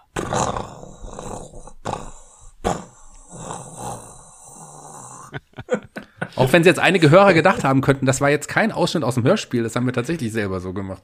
Auch die Geräusche waren nicht aus dem Hörspiel, nein, die hat die da jetzt tatsächlich im Hintergrund improvisiert. Ich, ich muss euch jetzt da mal dann meinen Spickzettel schreiben, äh, zeigen. Äh, das war gar nicht so leicht. Vor allem der der Todestrichter mit dem Blub, das war war wirklich herausfordernd. ja, aber sensationeller Dialog, oder? einfach großes Kompliment an den HG Francis. So einen Dialog, den kann nur er erfinden. Also das ist wirklich einfach äh, wunderbar und wunderschön zuzuhören. Und großartig natürlich, wie Skeletor und Trapjaw, äh, die Sprecher, äh, das auch wirklich da alles reinlegen in den Dialog. So wie ihr beide. Ihr habt das ja auch wirklich sehr gut man gemacht. Man merkt schon, natürlich hat man die Stimmen im Ohr, aber man merkt schon, dass es nicht so einfach ist, äh, ein Hörspiel richtig mhm. ähm, einzusprechen. Also das ist nicht so einfach. Definitiv. Logischerweise ist es nicht so einfach. Also. ja. Ja, naja, wir, wir machen jetzt äh, noch weiter. Es geht natürlich noch im Hörspiel weiter. Es ähm, gibt jetzt den Erkundungsflug von äh, Man at Arms und ähm, He-Man. Und sie treffen auf Anti-Man at Arms, auf den schwarzen Man at Arms, auf den schwarzen Waffenmeister.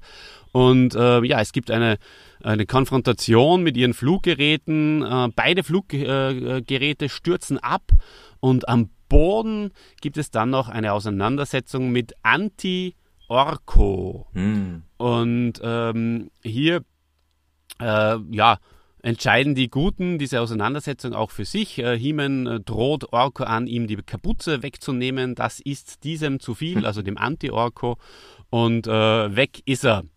Und ähm, ja, äh, plötzlich taucht Skeletor auf und äh, nähert sich den Masters und ähm, ja, sie wundern sich, dass dieser so so ruhig und ähm, gelassen zu ihnen kommt und ähm, es gibt tatsächlich die kurzfristige Zusammenarbeit zwischen den Guten und den Bösen. Und zwar muss sich Skeletor eingestehen, dass er einen Fehler begangen hat. Die Monster der Hölle von Anti-Eternia rund um Anti-Heman haben ihn aus Snake Mountain vertrieben und Skeletor bleibt nichts anderes übrig, als He-Man und seinen Freunden die Zusammenarbeit anzubieten. Und ähm, diese nehmen die Zusammenarbeit oder das Angebot, besser gesagt, auch an. Ja, widerwillig. Und, äh, gemeinsam wollen sie am Anfang nicht, aber sie schaffen es dann, äh, oder sie, Skeletor schafft es sie dann zu überzeugen, einfach weil die Gefahr so groß ist durch Anti-Heman und seine Monster. Genau so ist es, ja genau. Und äh, sie müssen den Weltenwandler gemeinsam zerstören. Und ähm, richtig, wie du sagst, ähm, Man at Arms fallen hat großes Bedenken, aber He-Man setzt sich überraschender, überraschenderweise durch und sie gehen das, das Bündnis ein. Und die letzte Szene ist dann wieder auf der Burg Drachenstein. Sie treffen auf Anti-He-Man, und äh, es kommt zu einem Kampf zwischen He-Man und Anti-He-Man. Äh, wobei Anti-He-Man ihn herausfordert, unseren Helden und Skeletor und Man at Arms nutzen die Ablenkung, um unbemerkt in die Festung einzudringen und den äh, Weltenwandler zu zerstören. Und als der Kampf auf dem Höhepunkt angelangt war und keiner der beiden äh, mehr einen Vorteil erringen konnte, verschwand plötzlich alles böse und alle bösen Gegenstücke, ähm, so Anti-He-Man, Anti-Orko, alle Monster der Hölle und äh, Skeletor und äh, der Waffenmeister dürften den Weltenwandler tatsächlich kaputt gemacht haben, zerschlagen haben und vernichtet. Und somit ist die Gefahr, und das sage ich euch beiden in letzter Sekunde. Also es war wirklich sehr, sehr eng dieses Mal gebannt und ja, die Geschichte ist zu Ende. Und äh, Schlussgag zum Herunterkommen gibt es dieses Mal eigentlich nicht wirklich so richtig. Ähm, sie machen sich nur ein wenig lustig über, über Skeletor, der die Flucht ergriffen hat und irgendwie dann auch äh, keine Lust mehr hatte, mit, mit äh, He-Man und äh, seinen Freunden zu feiern. Und ja, kichern und lachend geht das Hörspiel zu Ende. Mhm. Na, Dieter, was sagst du? Diesmal, wenn wir jetzt dieses äh, dieses eingesprochene, diesen eingesprochenen Teil nicht gehabt hätten vom Dialogbuch, dann wäre ich dieses Mal wirklich schnell und rasant durch den Plot gekommen, oder? Ja, äh, unbedingt. Ja, lass uns du, vielleicht machen wir es einfach, äh, rollen wir die Geschichte mal von, von hinten auf. Du hast ja mit dem den Schlussgag gerade beschrieben. Also was mir da bei dieser Folge so wirklich aufgefallen ist, ist, dass äh, He-Man gesprochen von Norbert Langer, sich da wirklich gar nicht mehr einkriegt vor Lachen. Also äh, so äh, amüsiert und so viel gelacht hat Heeman selten am Ende einer Folge. Der hat wirklich äh, sich das bildlich vorgestellt, wie Skeletor die die ähm, ja die die Panik packt. Oh mein Gott, was habe ich gemacht? Ich habe meinen schlimmsten Feind Heeman habe ich geholfen. Ich habe ihm das Leben gerettet, äh, äh, indem ich den den Weltenwandler zerschlagen habe. Also das war wirklich was, was mir aufgefallen ist. Da ähm, kriegt He-Man sich gar nicht mehr ein vor Lachen. Absolut, da hast du richtig, da, da hast du recht, ja, das stimmt. Es fällt auf. Ähm, gehen wir trotzdem Hand, im Handout nochmal nach oben und äh, gehen wir in die, in die Szenen, in die Szenen rein. Ähm, Shaggy, magst du äh, irgendwie, hast du da noch etwas am Herzen, was du jetzt so prinzipiell vielleicht noch loswerden möchtest? Wenn wir jetzt die einzelnen Szenen durchgehen, meinst du? Ja, ja. bevor wir die einzelnen Szenen durchgehen. Nee, du hast es im Grunde sehr schön wiedergegeben. Ich habe dir sehr gerne noch gelauscht, weil du hast es wirklich sehr, sehr gut äh, zusammengefasst. Äh, das war tatsächlich das ganze Abenteuer. Der Ende, das Ende äh, war ein bisschen plötzlich und vielleicht auch, habe ich auch gefragt, warum He-Man, wie die da jetzt gerade auch festgestellt hat, da wirklich so sehr gelacht hat, weil so lustig war das Ende eigentlich ja. auch gar nicht. Aber äh, für He-Man hat's gereicht. Norbert Langer war vielleicht auch froh, dass die Folge vorbei war, das weiß ich nicht. Das ist ja immer wieder das Problem bei den Masters-Folgen äh, und mir selbst ist es jetzt äh, beim Erzählen auch aufgefallen. Ich war so richtig in Fahrt und plötzlich, ups, jetzt ist es ja aus. Ich müsste eigentlich mit meiner äh, Geschichte ein bisschen runterfahren, mit, meiner, mit meinem Enthusiasmus. Aber das war dann so schnell, dass mir das gar nicht so richtig äh, gelungen ist. Ja, das, Enthusiasmus zu drosseln. Das, das, haben wir auch schon öfters mal festgestellt bei den äh, Masters-Folgen, dass halt der Spannungsbogen aufgebaut wird bis ins Unerträgliche und es dann aber recht schnell geht äh, und äh, ja, die Hörspiele dann auch immer sehr schnell zu einem Schluss kommen. Äh, war auch hier so, äh, der, der Kampf zwischen He-Man und dem Anti-He-Man äh, war dann ja ganz plötzlich vorbei. Ähm, das war vielleicht äh, beim bei der Doppelgängerfolge, da hatten wir eine ähnliche Szene. He-Man kämpft gegen ein Gegenstück, äh, da war der ganze Kampf und die äh, der Spannungsbogen vielleicht noch ein bisschen besser gespannt, aber ja, trotzdem war es eine war es ein guter Schluss finde ich, vor allem auch mit dem mit eben äh, mit, mit dem Kniff, dass Skeletor äh, sich gar nicht wirklich drüber freuen kann, äh, weil er hat ja seinem Erzfeind geholfen. Das habe ich eigentlich ganz, äh, ganz schön gefunden an, an dem Ende von dieser Folge. Na gut, wir schauen uns die Szenen äh, nochmal ein bisschen genauer an und äh, erläutern euch, liebe Hörerinnen und Hörer da draußen, noch vielleicht den einen oder anderen Mehrwert. In der ersten Szene im Labor, da muss ich sagen. Was mir aufgefallen ist, äh, es wäre schon sehr interessant gewesen, äh, etwas mehr über dieses verbotene Experiment zu erfahren. Äh, woher wusste Skeletor davon?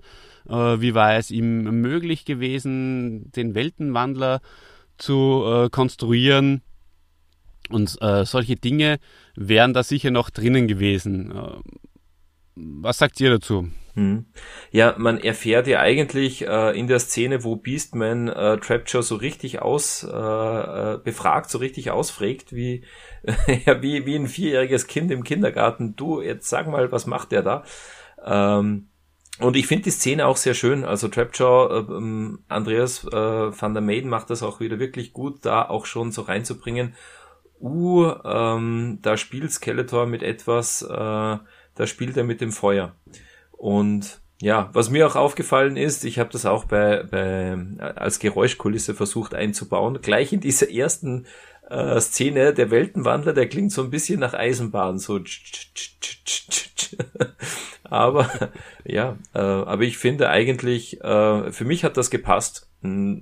Trapjaw hat, hat erklärt, was Skeletor davor hat und wie Skeletor genau zu der Idee gekommen ist. Also du, das der, das, das, ist egal. Das, das ist egal das, und das erfährt man. Das kann man immer sagen. Das erfährt man. Das äh, ist aber nicht das Konzept von unserem Podcast.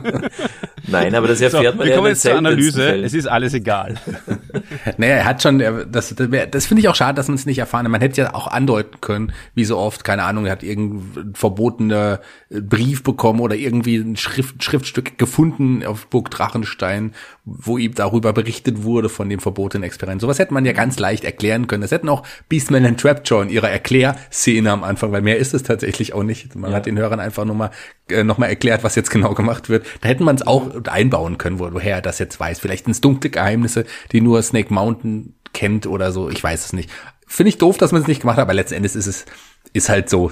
Also ich habe mich als Kind damals nicht gefragt, woher er das weiß. Für Skeletor weiß halt vieles. Er ist ja richtig, ja es kommt ja in den Hörspielen überhaupt ein bisschen zu wenig auch ähm, zutage, dass Skeletor ja auch ein Hexenmeister ist. Das ist hier ist er das ja eigentlich nicht so. Hier laboriert er gerne an, an, an mhm. Dingen. Das, das ist sicher auch äh, dem HG Francis geschuldet, dass er da mehr Fable dafür hat. Ähm, genauso wie dafür, dass Leute äh, ru ruhig sein sollen, gell, Dieter? Ja. Aber ähm, Ne? Der, der, Hexenmeister kommt hier nicht so, so richtig, der Magier, der Hexenmeister kommt hier nicht die, richtig zur Geltung. Naja, er hat's ja in der Folge vorher, im Geheimnis der Mystic Mountains, hat es mit Magie probiert, hat nicht geklappt und in der nächsten hm. Folge, okay. da äh, dringt wieder der, der Techniker durch und Skeletor versucht sich wieder im Labor mit wissenschaftlicher Arbeit zu helfen. Also das, das passt schon. Diese Dualität haben wir bei den Masters. Es ist sowohl Fantasy und Magie, aber auch eben, ja, so ein bisschen Sci-Fi und wenn es halt mal nicht Magie ist, dann ist es irgendeine Maschine, die, die Skeletor oder Trapjaw oder wer auch immer baut. Na, dann rutschen wir in die nächste Szene. Eternis, äh, Wettkampfsituation. Tila hat alles vorbereitet. Ähm, ja, also im, im Interpart-Comic äh, nennen sie das ja das Fest des Friedens. Und ähm, da gibt es natürlich auch sehr, sehr viele äh, Parallelen. Auch hier ist Adam nicht glücklich darüber, dass sich äh, Leute im Kampf messen und ähm, macht sich Gedanken darüber, ob, nie, ob, es nicht besser wäre, irgendwie ein, ein Fest zu Erden des Friedens zu machen. Aber ja, ähm, hier im Hörspiel ist, äh, ist ihm der Wettkampf natürlich auch zuwider. Und äh, er, er, er sehnt sich die, die Geigenspieler von Tekra herbei, die da Shaggy. Ja ein, ein wunderschöner Name. Also für mich klingt das so richtig, die Geigenspieler von Tekran. Äh, klingt einfach gut. Nein, äh, die Szene äh, zeigt einfach ähm, ja diesen diesen Gegensatz. Also Prince Adam, der halt wirklich den schönen Künsten äh, frönt, der ähm, sozusagen Gewalt auch ablehnt. Und das haben sie, das ist wirklich in, in dieser Szene, finde ich, ähm, äh, mitunter am besten geglückt. Einfach, äh, ja, ähm, dass Adam hier nochmal darstellen kann, naja, eigentlich, also dieses ganze äh, Kämpfen und, und, und ähm, ja, Getue, ähm, das liegt mir nicht. War, war eine gute Szene und erklärt einfach auch nochmal, äh, wie Prince Adam als, als Gegenstück zu He-Man tickt. Die telepathische Stimme, der, der, der, der telepathische Ruf, der, der macht ihm Kopfschmerzen, allerdings nur in dieser Folge. Shaggy, nur ein Trick, um Tila zu entkommen? Vielleicht hat es aber auch was mit Anti-Eternia in dem Fall auch noch zu tun, das ja auch dann bevorstand. Ich weiß es nicht. Also wirkte für mich nicht so wie ein Trick. Könnte man normalerweise meinen, weil er nutzt ja auch oft Tricks dann, um wegzukommen. Aber ich, in dem Fall äh, hatte ich eher das wirklich das Gefühl, dass er Kopfschmerzen hatte. Ich weiß es mhm. nicht. Also das hatte ich tatsächlich. Genau. Glaube ich Vielleicht, auch. weil er auch die Geigenspieler von Tekra vermisst hat. Weil das fand ich auch, da ist Potenzial äh, leider irgendwie nicht genutzt worden, weil ich hätte es auch geil gefunden, die irgendwann kennenzulernen. Ja. Unbedingt. Absolut. Ja. Absolut. Ja, und, und, und danach gibt's einen sehr coolen Monolog, äh, den ich ja natürlich im, im, in der kurzen Zusammenfassung gar nicht erwähnt habe. Äh, das ist auch ein Novum, wo Adam einfach nochmal kurz erklärt, oh Tila, äh, ich wünschte, ich könnte dir sagen, dass ich ein und dieselbe Person wie He-Man bin, aber es ist noch zu früh. Und äh, Dieter, du hast das, glaube ich, sogar im Fazit, habe ich gelesen, dann irgendwo noch äh, erwähnt. Ähm, ja, du hast geschrieben, ja. warum ist es zu früh? Na, ich ich finde es interessant, da? dass er einfach sagt, äh, noch ist es zu früh, noch kann ich dir, äh, noch muss ich mein Geheimnis bewahren. Also wann, wann wäre denn der Zeitpunkt, wo er sozusagen auch Thiele erzählen könnte, du, schau mal, mhm. ich bin nicht nur der schwächliche Prinz Adam, ich ich verwandle mich in He-Man. Also das macht einen auch so ein bisschen neugierig, ist vielleicht auch wirklich äh, einfach ein, ein, ein Kniff oder um, um die, die Hörer neugierig zu machen, dieses einfach ja so ein bisschen zuspitzen, ja noch muss ich mein Geheimnis bewahren. Aber finde ich auch super, äh, dieser innere Monolog war, ist, ist sehr gut gelungen und wie gesagt, macht, macht neugierig, naja, was wird in der Hörspielserie noch passieren. Nur leider passiert nichts. Das ist das Schade daran. Es, äh, natürlich äh, wird es nie erzählen, aber ja. Es war halt einfach noch nicht die Zeit da ja, in der genau, Hörspielserie. War noch nicht die Zeit. Ja. Ja. Was ich mir noch aufgeschrieben habe, ist sehr schön, auch die, die Vögel und Bienen, der Frieden auf Eternis äh, in der Szene mit Adam, äh, ist mir schon ein paar Mal zuvor auch aufgefallen, aber hier auch wieder sehr intensiv. Das, das ist wirklich angenehm und hat äh, ja schon Yoga, Yoga-mäßige irgendwie äh, Anleihen. Da kommt man richtig runter von einem stressigen Tag. da, da fühlt man sich wohl bei den, bei den Bienen und bei dem Vogelgezwitscher. Ganz richtig, ja. Genau. Ja. Naja, also ähm, wir sind äh, vor der Burg, wo Beastman, Treeclops und Rapture angreifen mit MGs und Strahlengewehr. Geht dahin. Also richtig heftig eigentlich. Und ähm, im, im Heft übrigens, äh, das ich vorher erwähnt habe, ist der Gegner Whiplash. Der ist aber in der Hörspielserie noch nicht eingeführt und äh, deswegen ähm, greift man auf die äh, Helfershelfer zurück. Aber ist ein heftiger Sound, oder? Ja, cooler Sound. Auch gerade das MG finde ich, finde ich richtig gut. Das äh, kam richtig heftig rüber. Das hat Spaß gemacht und auch äh, der, so, das waren coole Geräusche, die man hier eingesetzt hat. Genau, ja. Ja, also wie gesagt, äh, die Knechte Skeletors äh, versuchen, äh, He-Man aufzuhalten, aber da in der Szene, da zeigt sich einfach auch äh, im, ich sage mal, im offenen Kampf, im ehrlichen Kampf ohne Fallen und ohne Hinterhalt, da haben sie gegen He-Man einfach keine Chance, oder? Da hat He-Man jetzt keine, keine Probleme, die, äh, die drei waren es genau, Beastman, Treeclops und Trapture, auch in die Flucht zu schlagen. Ja. So ist es. Äh, was ich mir noch aufgeschrieben habe, ist, warum benutzt äh, Tree Clubs, beziehungsweise nicht, ich formuliere es anders. Im, in den Hörspielen ähm, ist Tree Clubs Laserauge eigentlich nicht wirklich ähm, etabliert. Also er benutzt es, glaube ich, in den Hörspielen nie. Äh, in den, in den äh, Comic-Reihen natürlich schon. Weil er benutzt eben ein Strahlengewehr und von daher wäre es naheliegend, wenn er einfach aus dem Auge schießen würde. Okay, ja. Na, das ist, glaube ich, denke ich wirklich so, kann ich mich auch nicht dran erinnern. In den, in den Hörspielen hat Treeclops wirklich, er hatte die Fähigkeit, durch, äh, durch Mauern durchzusehen und einfach durch, äh, äh, ja, mit seinem Radarauge alles zu, zu erkennen. Aber es stimmt schon, äh, er setzt das Auge nicht als Waffe ein. Vielleicht war da, ja, braucht er auch nicht, er hat ja äh, aus der Waffenkammer von der Burg Drachenstein da gibt's ja auch genügend Strahlengewehre und, und, und Laserkanonen. Stattdessen war ja sein grünes Schwert schon mal etabliert. Das mhm. nicht auch, das wurde doch schon mal auch erwähnt, das grüne Schwert von ihm. Aber in dem Fall brauchte man Gewehre und dann hat man ihm halt das Strahlengewehr in die Hand gedrückt. Genau. Jawohl. Dann in der Burg.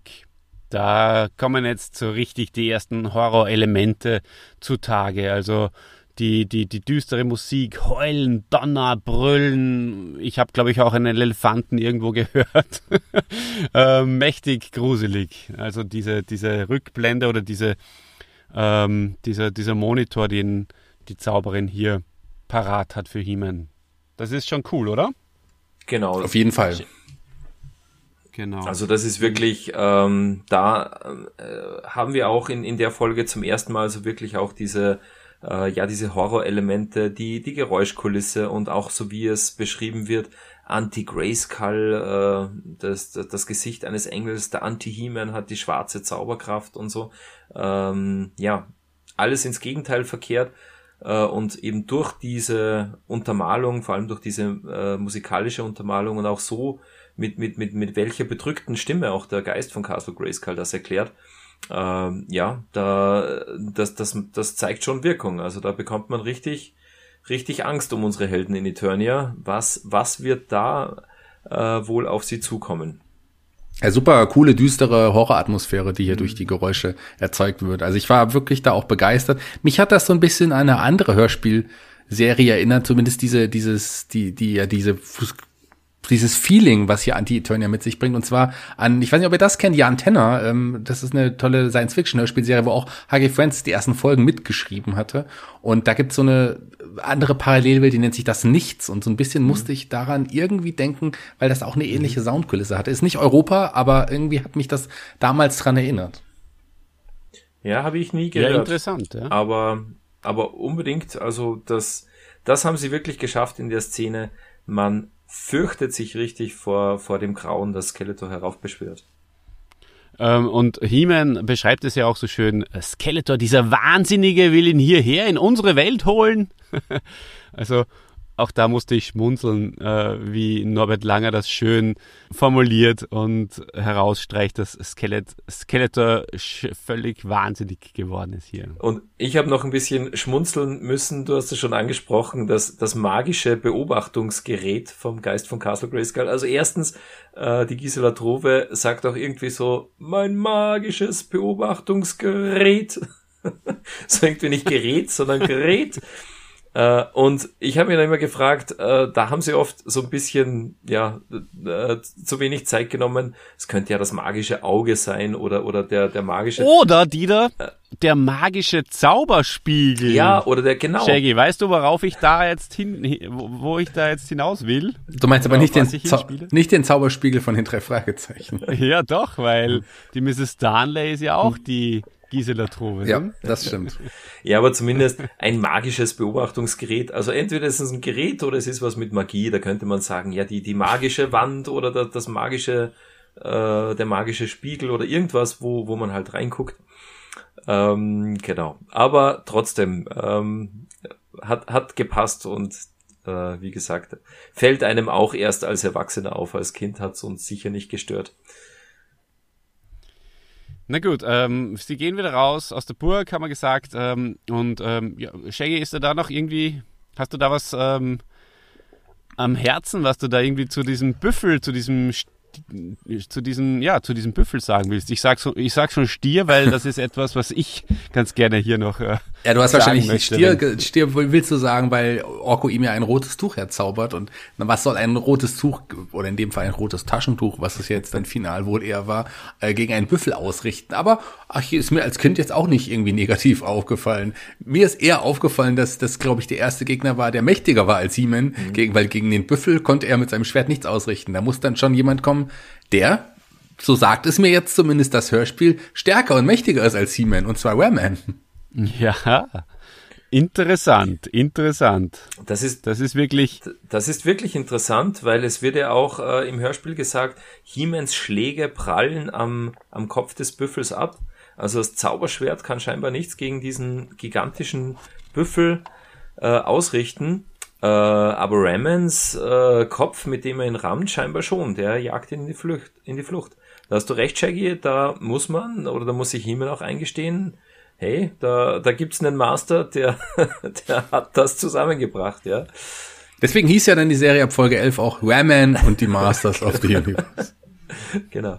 So ist es. Und äh, Orko will ja auch schon äh, Ram-Man in seinen Zauberspruch einbauen, denn er sagt, äh, oh, Ram-Man aus dem Zauberland, weil Himmel bittet ihn ja, Ram-Man herbeizuholen und er sagt, äh, wie, wie, wie, soll ich das jetzt schaffen? Und er sagt, oh, Ram-Man aus dem Zauberland und dann, äh, oh, Orko aus dem Zauberstrand. Ja. Wahnsinn, ich habe so lachen müssen. Ja, aber Orko aus dem Zauberstrand, danke mir voll. Aber Ramen hat das richtige Gespür gehabt und ist dann, glaube ich, einfach so vorbeigekommen, oder? Der hat die Gefahr gerochen. Ja. Also, was, was, was ich mir da gedacht habe, bei, bei dieser Folge, da greifen sie ja sehr in die, in die technische Soundkulisse. Für mich klingt auch der Büffel irgendwie nach einer Maschine. Da hört man sehr viel, auch so mhm. irgendwie, ja, metallische Geräusche. Ja. Und äh, wäre es irgendwie, ja, hätte ich schöner gefunden, wenn man da mal so ein richtiges oder so da rauslässt. Aber das war, also vom, von den Soundeffekten her, äh, klang es einfach der, der Büffel auch nach einem, nach einem riesigen Roboter irgendwie. Haben wir auch schon ein paar Mal jetzt gehabt. Ja. Gell? Gut, äh, wieder zurück auf Eternis. Leute, hier äh, schwarzer Nebel greift an und so. Äh, Stimmen aus dem Volk. Hier ganz eindeutig wieder der Sprecher von Stratos zu hören. Und ich glaube, ich habe erstmals auch Mechaneck herausgehört, der sagt irgendwo im Hintergrund mal, ich fürchte mich. Ist euch eventuell das auch aufgefallen hm. oder bin ich völlig vernördet? Ähm, ich habe darauf geachtet, weil ich habe es ja im Handout gelesen und ich glaube, kann, glaube, du kannst du da recht haben, Kurt. Mir wäre es wahrscheinlich da nicht so ganz aufgefallen. Ich hätte drüber weggehört. Aber ich glaube, das war vielleicht nicht nur der Sprecher, vielleicht war es der Mechanik, der da im Volk auch steht und sich fürchtet. Das traue ich ihm im Hörspiel auf jeden Fall auch zu. Warum nicht? Äh, richtig. Stimmt ja. eigentlich, ja. Ja, mir ist es nicht aufgefallen. Ich habe aber auch nicht, nicht hingehört.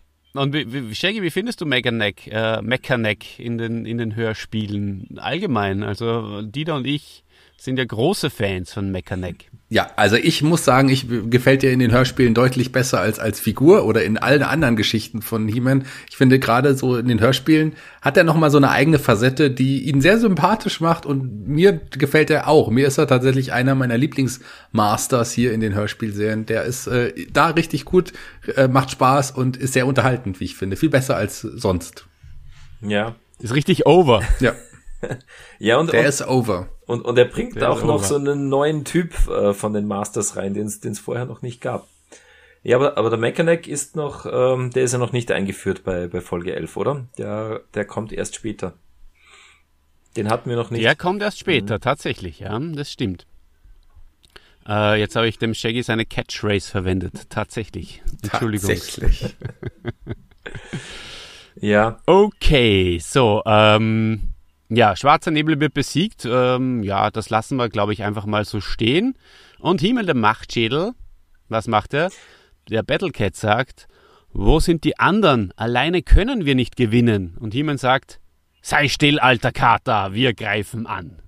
Dieter, Ja. erinnert dir das an andere Folgen von vorher? Ja, natürlich. Also da, da, da ist He-Man einfach drauf und dran. Er will das Böse besiegen. Er wartet da nicht äh, auf Unterstützung, sondern er stürmt los und äh, und ja, er will ja Eternia retten. Also das, das wollen wir ihm nicht vorhalten.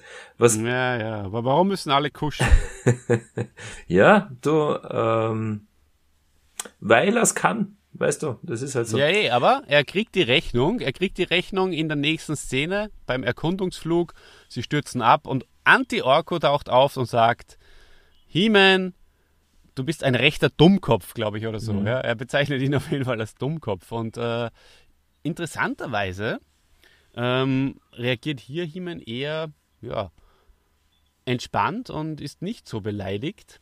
Er, er sieht es sogar ein, dass er Orko, das habe ich glaube ich gar nicht erwähnt vorher, Orko ist ja beleidigt, weil er nicht ähm, beim in die Flucht schlagen der Wolke so anerkannt worden ist, eher gemobbt möchte Ja, der- also, äh, geworden ist. Das, das war ziemlich fies, weil äh, Orko hat ja. Ja. auch mit Zaubersprüchen gegen die Wolke gekämpft, so wie alle anderen auch.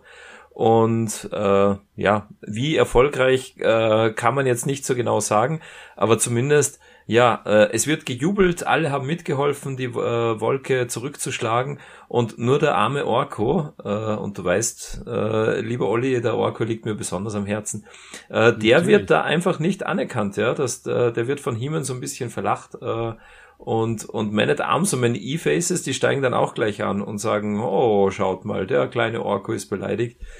Ist wirklich, muss ich sagen, war in der Szene schon ziemlich fies. So, hast du gewusst, äh, Shaggy, dass Man E-Faces die Stimme von Arthur Spooner hat? Ähm, jetzt, wo du sagst, ja, habe ich tatsächlich nicht drauf geachtet. Ähm, aber jetzt, wo du sagst, ja, stimmt. Witzig. Cool, gell? Ja. Und, und, und die gleiche Stimme hat auch übrigens äh, Flitze Feuerzahn, falls du diese Klar. Hörspielserie kennst auch. Na klar. Das ist auch Arthur Spooner oder Man E-Faces. Witzig. Ja, total. Okay, äh, was haltet ihr von Anti-Orko? Jackie, was, äh, wie findest du den Anti-Orko? Ja, der ist gar nicht so Anti-Orko, wie, wie Ant- Anti-Orko eigentlich sein würde. Klar ist der, der Orko aus dem Magierland in dem Fall, so, das ist ja Unterschied. Ich, hätt, ich finde, da ist verschenktes Potenzial da, weil ich für mich, wenn ich so drüber nachdenke, wäre es ja auch die Möglichkeit gewesen, dass Anti-Orko eigentlich der Böseste insgesamt ist und der Mächtigste. Wenn er das Gegenteil von unserem Orko wäre, wäre das doch eigentlich ganz spannend, oder? Das hätte sehr viel Potenzial gehabt, wenn der wirklich eine größere entscheidende Rolle gespielt hätte. So war er halt einfach nur da. Also ähm, ich mag Orko mehr als Anti-Orko. Ja, und, und was hier nicht gepasst hat, also äh, unmittelbar bevor An Anti-Orko auftaucht, sehen sie ja den Anti-Man at Arms im Windrider und sie erkennen ihn äh, äh, sofort, weil er ist schwarz und so weiter. Also die Anti-Figuren werden immer gleich erkannt. Und der Anti-Orko, wie du vorher gesagt hast, äh, Olli, äh, der taucht auf und He-Man hält ihn für den richtigen Orko. Also der dürfte eben nicht schwarz oder nicht irgendwie mh, optisch erkennbar das, das äh, Gegenstück zu Orko sein, weil sie verwechseln ihn ja am Anfang. Also das, ähm, das war hier was, was, was nicht so ganz gepasst hat. Aber ja, die, die Szene hat natürlich insgesamt gepasst.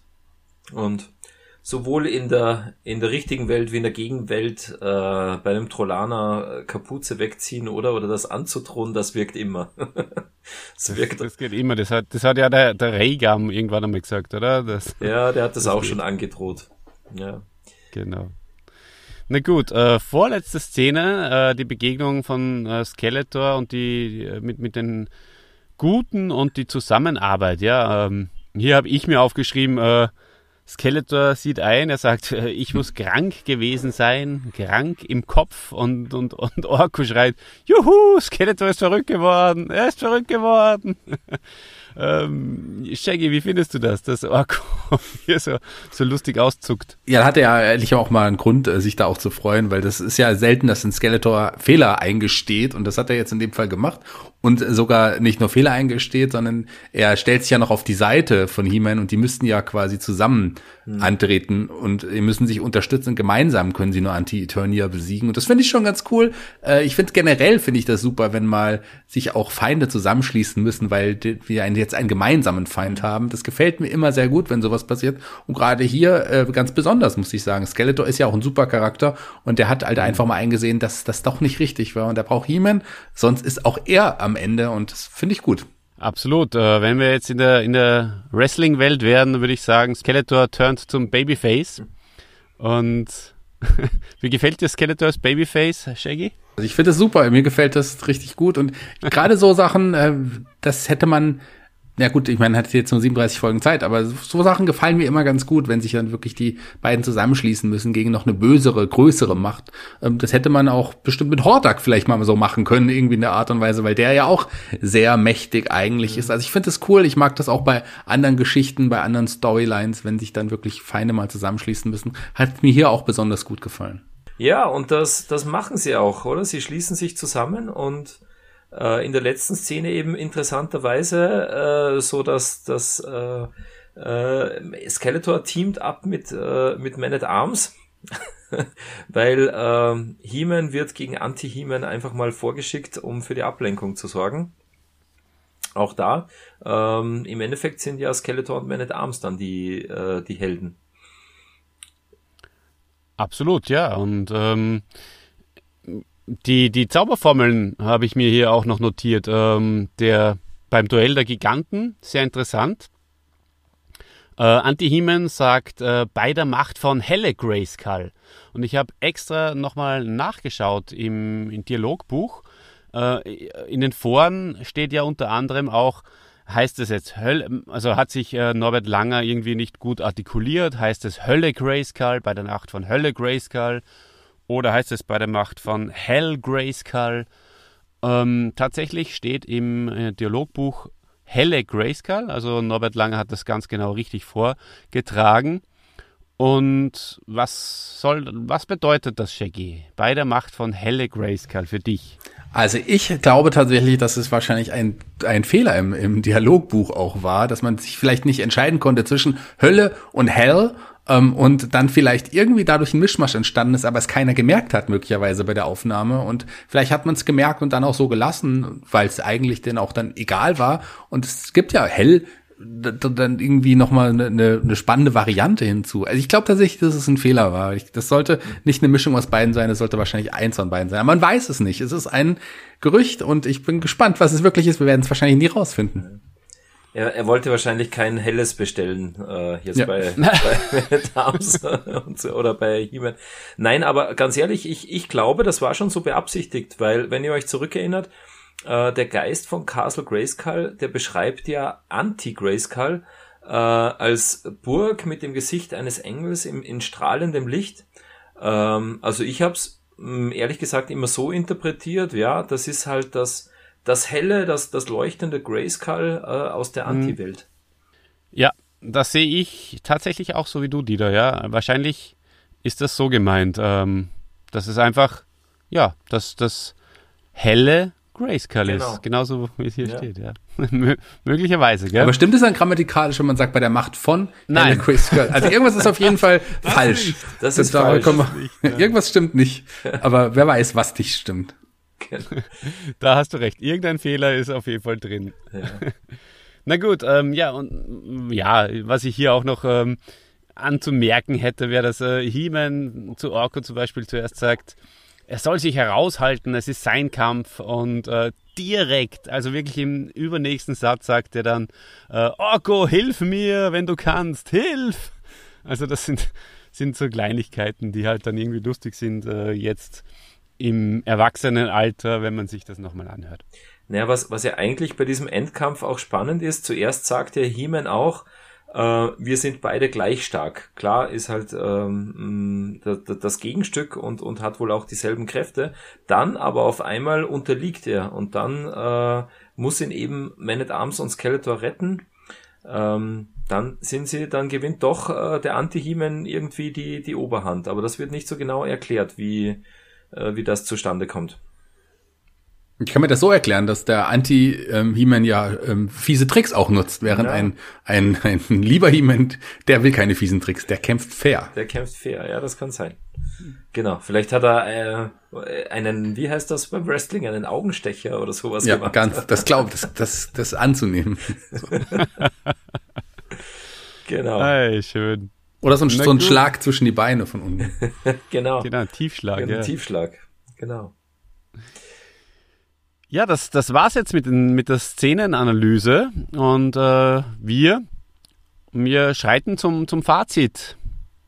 Shaggy, magst du anfangen? Was hast du abschließend noch so irgendwie summa summarum und abrundend über diese Folge zu sagen, was du noch nicht gesagt hast. Ich meine, wir haben ja schon sehr viel gesagt. Also man muss auf jeden Fall sagen, ganz, ganz tolles Hörspiel, wunderbare Atmosphäre. Das haben wir ja auch schon gesagt. Gerade so diese Horror-Atmosphäre sehr, sehr gut rübergebracht. Tolle Geräusche, tolle Soundkulisse. Das sehr cool.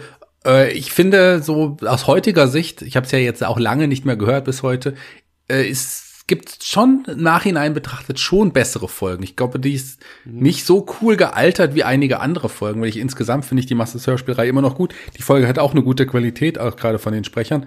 Also das Ende ist ein bisschen schwach, so von diesem großen Aufbau dann doch so ein schwaches Ende. Ich glaube, also ich glaube, dass ich damals gedacht habe, dass das irgendwann eine Fortsetzung geben wird, dass wir bestimmt von Anti-Turn noch mal hören werden, so wie das aufgebaut wurde, aber das soll es ja so nicht mehr sein. Man hat Anti-Turn nie wieder gehört. Da ist auch Verschenkungspotenzial, weil für eine Rückkehr wäre da auf jeden Fall noch sehr viel Geschichte, sehr viel Material übrig gewesen. Ja, da ähm, rennst du bei mir offene Türen ein. Das ist genau eigentlich das Gleiche, was ich auch sagen wollte. Es wäre so viel Potenzial da. Alleine die ganzen Anti-Bösewichte, die hier überhaupt nicht angesprochen werden. Ähm, es, äh, es wäre so interessant, was mit denen ist. Anti-Beastman, Anti-Trapjaw. Das wäre eigentlich nur logisch gewesen, dass man auch diese hier irgendwie ähm, mit reinbringt oder in einer weiterführenden Folge dann vielleicht nochmal darauf zurückgreift. Ja, und, und eben Anti-Skeletor, ähm, also was Shaggy schon gesagt natürlich. hat. Natürlich. Also wo ist der Anti-Skeletor, der in, in Anti-Eternia gegen Anti-He-Man kämpft? Also da wäre äh, das wäre wirklich interessant gewesen. Das, das ist sehr schade. Hat man nachher hat man einen, einen Dreiteiler gemacht und so weiter und Anti-Eternia, das so viel Potenzial birgt. Also da hätte man sich zumindest eine Doppelfolge überlegen können. Genau, ja. Ähm, kleiner, kleiner Spaß vielleicht noch, äh, Spaßbemerkung meinerseits, äh, wenn, wenn die ganzen Antitypen wirklich alle so heißen, so mit Anti-He-Man und Anti-Orko, ähm, wäre es dann nicht irgendwie auch der Fall gewesen, dass die ganzen Anti-Eternia-Bewohner immer schon witten, wissen hätten müssen, dass sie nur die Gegenstücke zu den Originalen sind. ich meine, wenn, wenn meine Mama mich Anti-Olli tauft, dann müsste ich eigentlich wissen, es müsste äh, einen echten Olli geben, oder? Ja, vielleicht waren sie es auch schon gewohnt, dass man, dass sie alle Anti heißen, mit, mit Vornamen wahrscheinlich dann auch. Aber ich glaube, die werden, nennen sich ja selber niemals so. Also wahrscheinlich ist es nicht so. Mhm. Das Einzige, was ja namentlich genannt wird, ist Helle Quayskull und das heißt ja auch nicht Anti-Castle Quayskull. Von daher ja, glaube ja. ich nicht, dass sie den Anti-Namen auch genutzt haben auf ihrer Welt. Wenn, dann haben sie sich wahrscheinlich dran gewöhnt. Wenn dann, dann sind sie halt alle Finnen und heißen Anti, ja. Anti-Lakonen. Genau. genau. Anti-Alto, ja genau. Nein, aber ähm, du, die, die werden das genau äh, äh, andersrum sehen als wie, wie die Bewohner von Eternia. Da bin ich ganz Shaggys Meinung.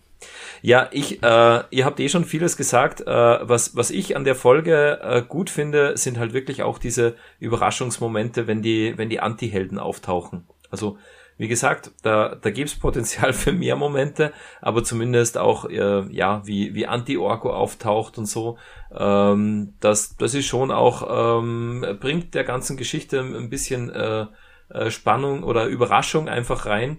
Da muss man auch selbst zuerst mal äh, rausfinden, okay, was, was passiert da jetzt? Und das finde ich, das finde ich ganz gut äh, gemacht an, an der Folge. Ich glaube, wir einigen uns darauf, dass das ähm, eine, eine sehr spannende Folge ist im Prinzip und die, die Fans lieben es und es äh, hat wirklich ein, ein besonderes Scary Movie, äh, Scary Movie sage ich schon, Scary Feeling. Scary Movie eher nicht. ist, man merkt, wir, wir nehmen schon lange auf. Und äh, ja, ich habe auch überall äh, immer wieder gelesen. Aufgefallen ist es mir nicht so stark, dass äh, einige Musikstücke, die hier verwendet werden, nur ausschließlich in dieser Folge auch ähm, eingespielt werden. Ja, wie gesagt, ist mir jetzt nicht so aufgefallen. Wie geht es euch beiden damit? Ist euch da was aufgefallen? Also es waren schon Stücke da, die man aus den Masters-Folgen jetzt nicht unbedingt kannte, aber ich, einige der Stücke kamen mir dann doch irgendwoher bekannt vor. Vielleicht wurden die in den Gruselhörspielen auch schon benutzt. Ich weiß es nicht ganz genau. Es waren auf jeden Fall bestimmt Stücke, die, wo Europa auf jeden Fall die Rechte hat. Und wenn sie die Rechte haben, weiß man ja, nutzen sie die auch ja später in anderen Folgen. Ich fand ja zum Beispiel ganz witzig, dass wir spä früher, also äh, späteren drei Fragezeichen Folgen auch mal die, die, die Masters Anfangsmusik übrigens auch, auch in einigen später genutzt wird, das, in den späteren Folgen. Also das fand ich dann auch sehr seltsam. Das wird bestimmt irgendwo noch eingesetzt, das glaube ich schon. Ja, also ähm, Dieter, du hast ein Fazit gesagt, Shaggy, du hast ein Fazit gesagt, ich habe mein Fazit gesagt. Ja, Somit jetzt, jetzt ähm, wäre es interessant, äh, äh, mal vom Shaggy zu hören, äh, wenn er jetzt die Folge auf einer Skala von 1 bis 10 bewerten müsste. Wo würdest du ja. die denn einordnen? Äh, mir ist noch eine Sache eingefallen, bevor ich jetzt die Folge einordne. Äh, 10 ist wahrscheinlich das Beste, oder? Ja, genau. Ja. ja. Also, äh, was ja ganz spannend ist, dass es ja sogar dann, es gab ja später noch diese Sammel-Masters-Figuren, diese Classics auch, und da gibt es ja wirklich eine Anti-Eternia He-Man-Figur, äh, tatsächlich inspiriert von diesem Hörspiel. Das heißt, und aus von Mattel aus, nee, ich glaube, doch, weiß ich, war es damals dann auch Mattel kurzzeitig? Ich glaube, die hatten die Rechte und haben wirklich sich inspirieren lassen von der deutschen Hörspielfolge und haben eine Figur extra dazu rausgebracht. Großen Sammlerwert hat die Figur mittlerweile, also eine der beliebtesten Sammelfiguren ähm, der späteren, Sam äh, spätesten, späteren Classic-Serie ist der Anti-He-Man. Das ist schon cool. Ja, cool. Ähm, und bei dir auch im Schrank?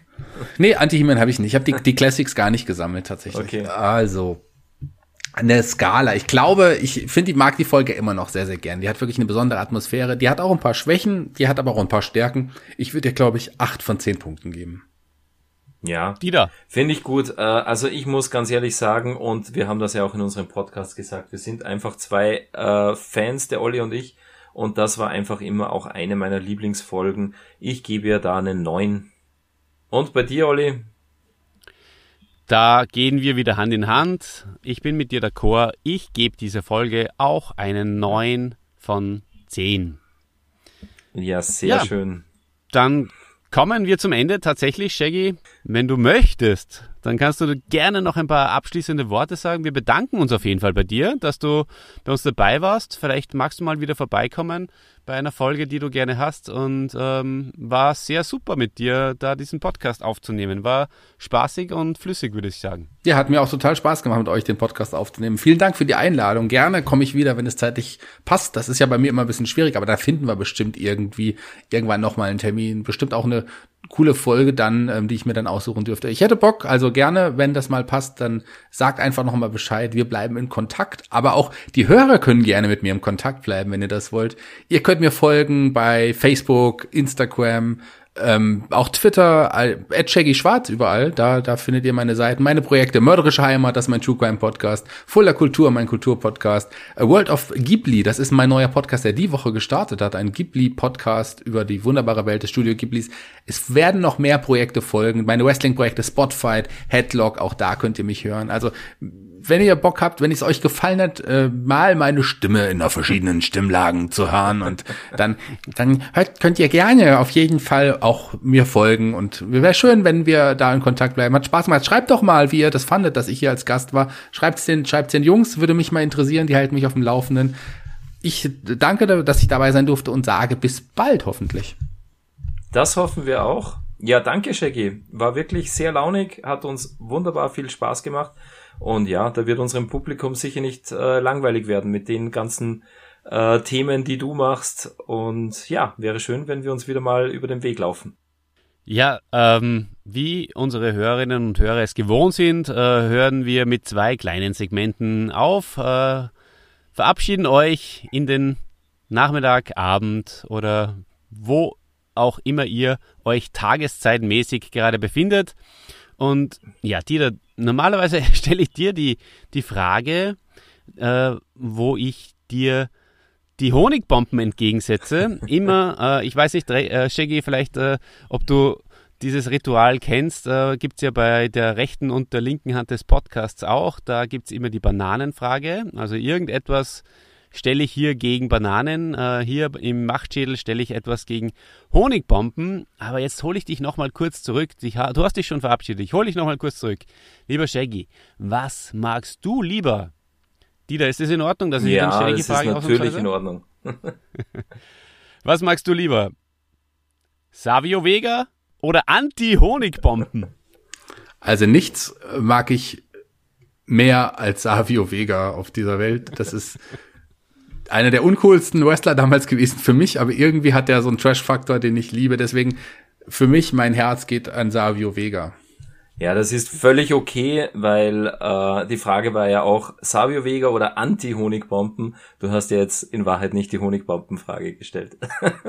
ja, das stimmt, das stimmt. Ja, wunderbar. Übrigens, der, der, die Folge Herr der Wespen äh, rückt immer näher. Ja, auf die freue ich mich schon. Wenn es nicht sogar schon die nächste ist. okay.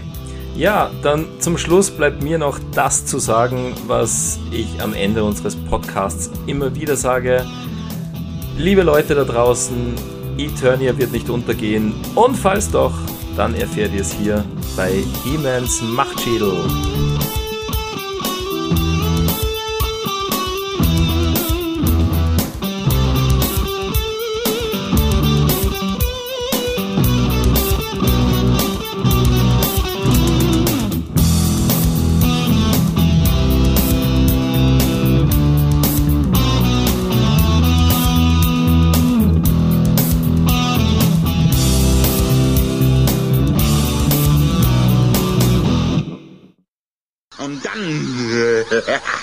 Gute Nacht.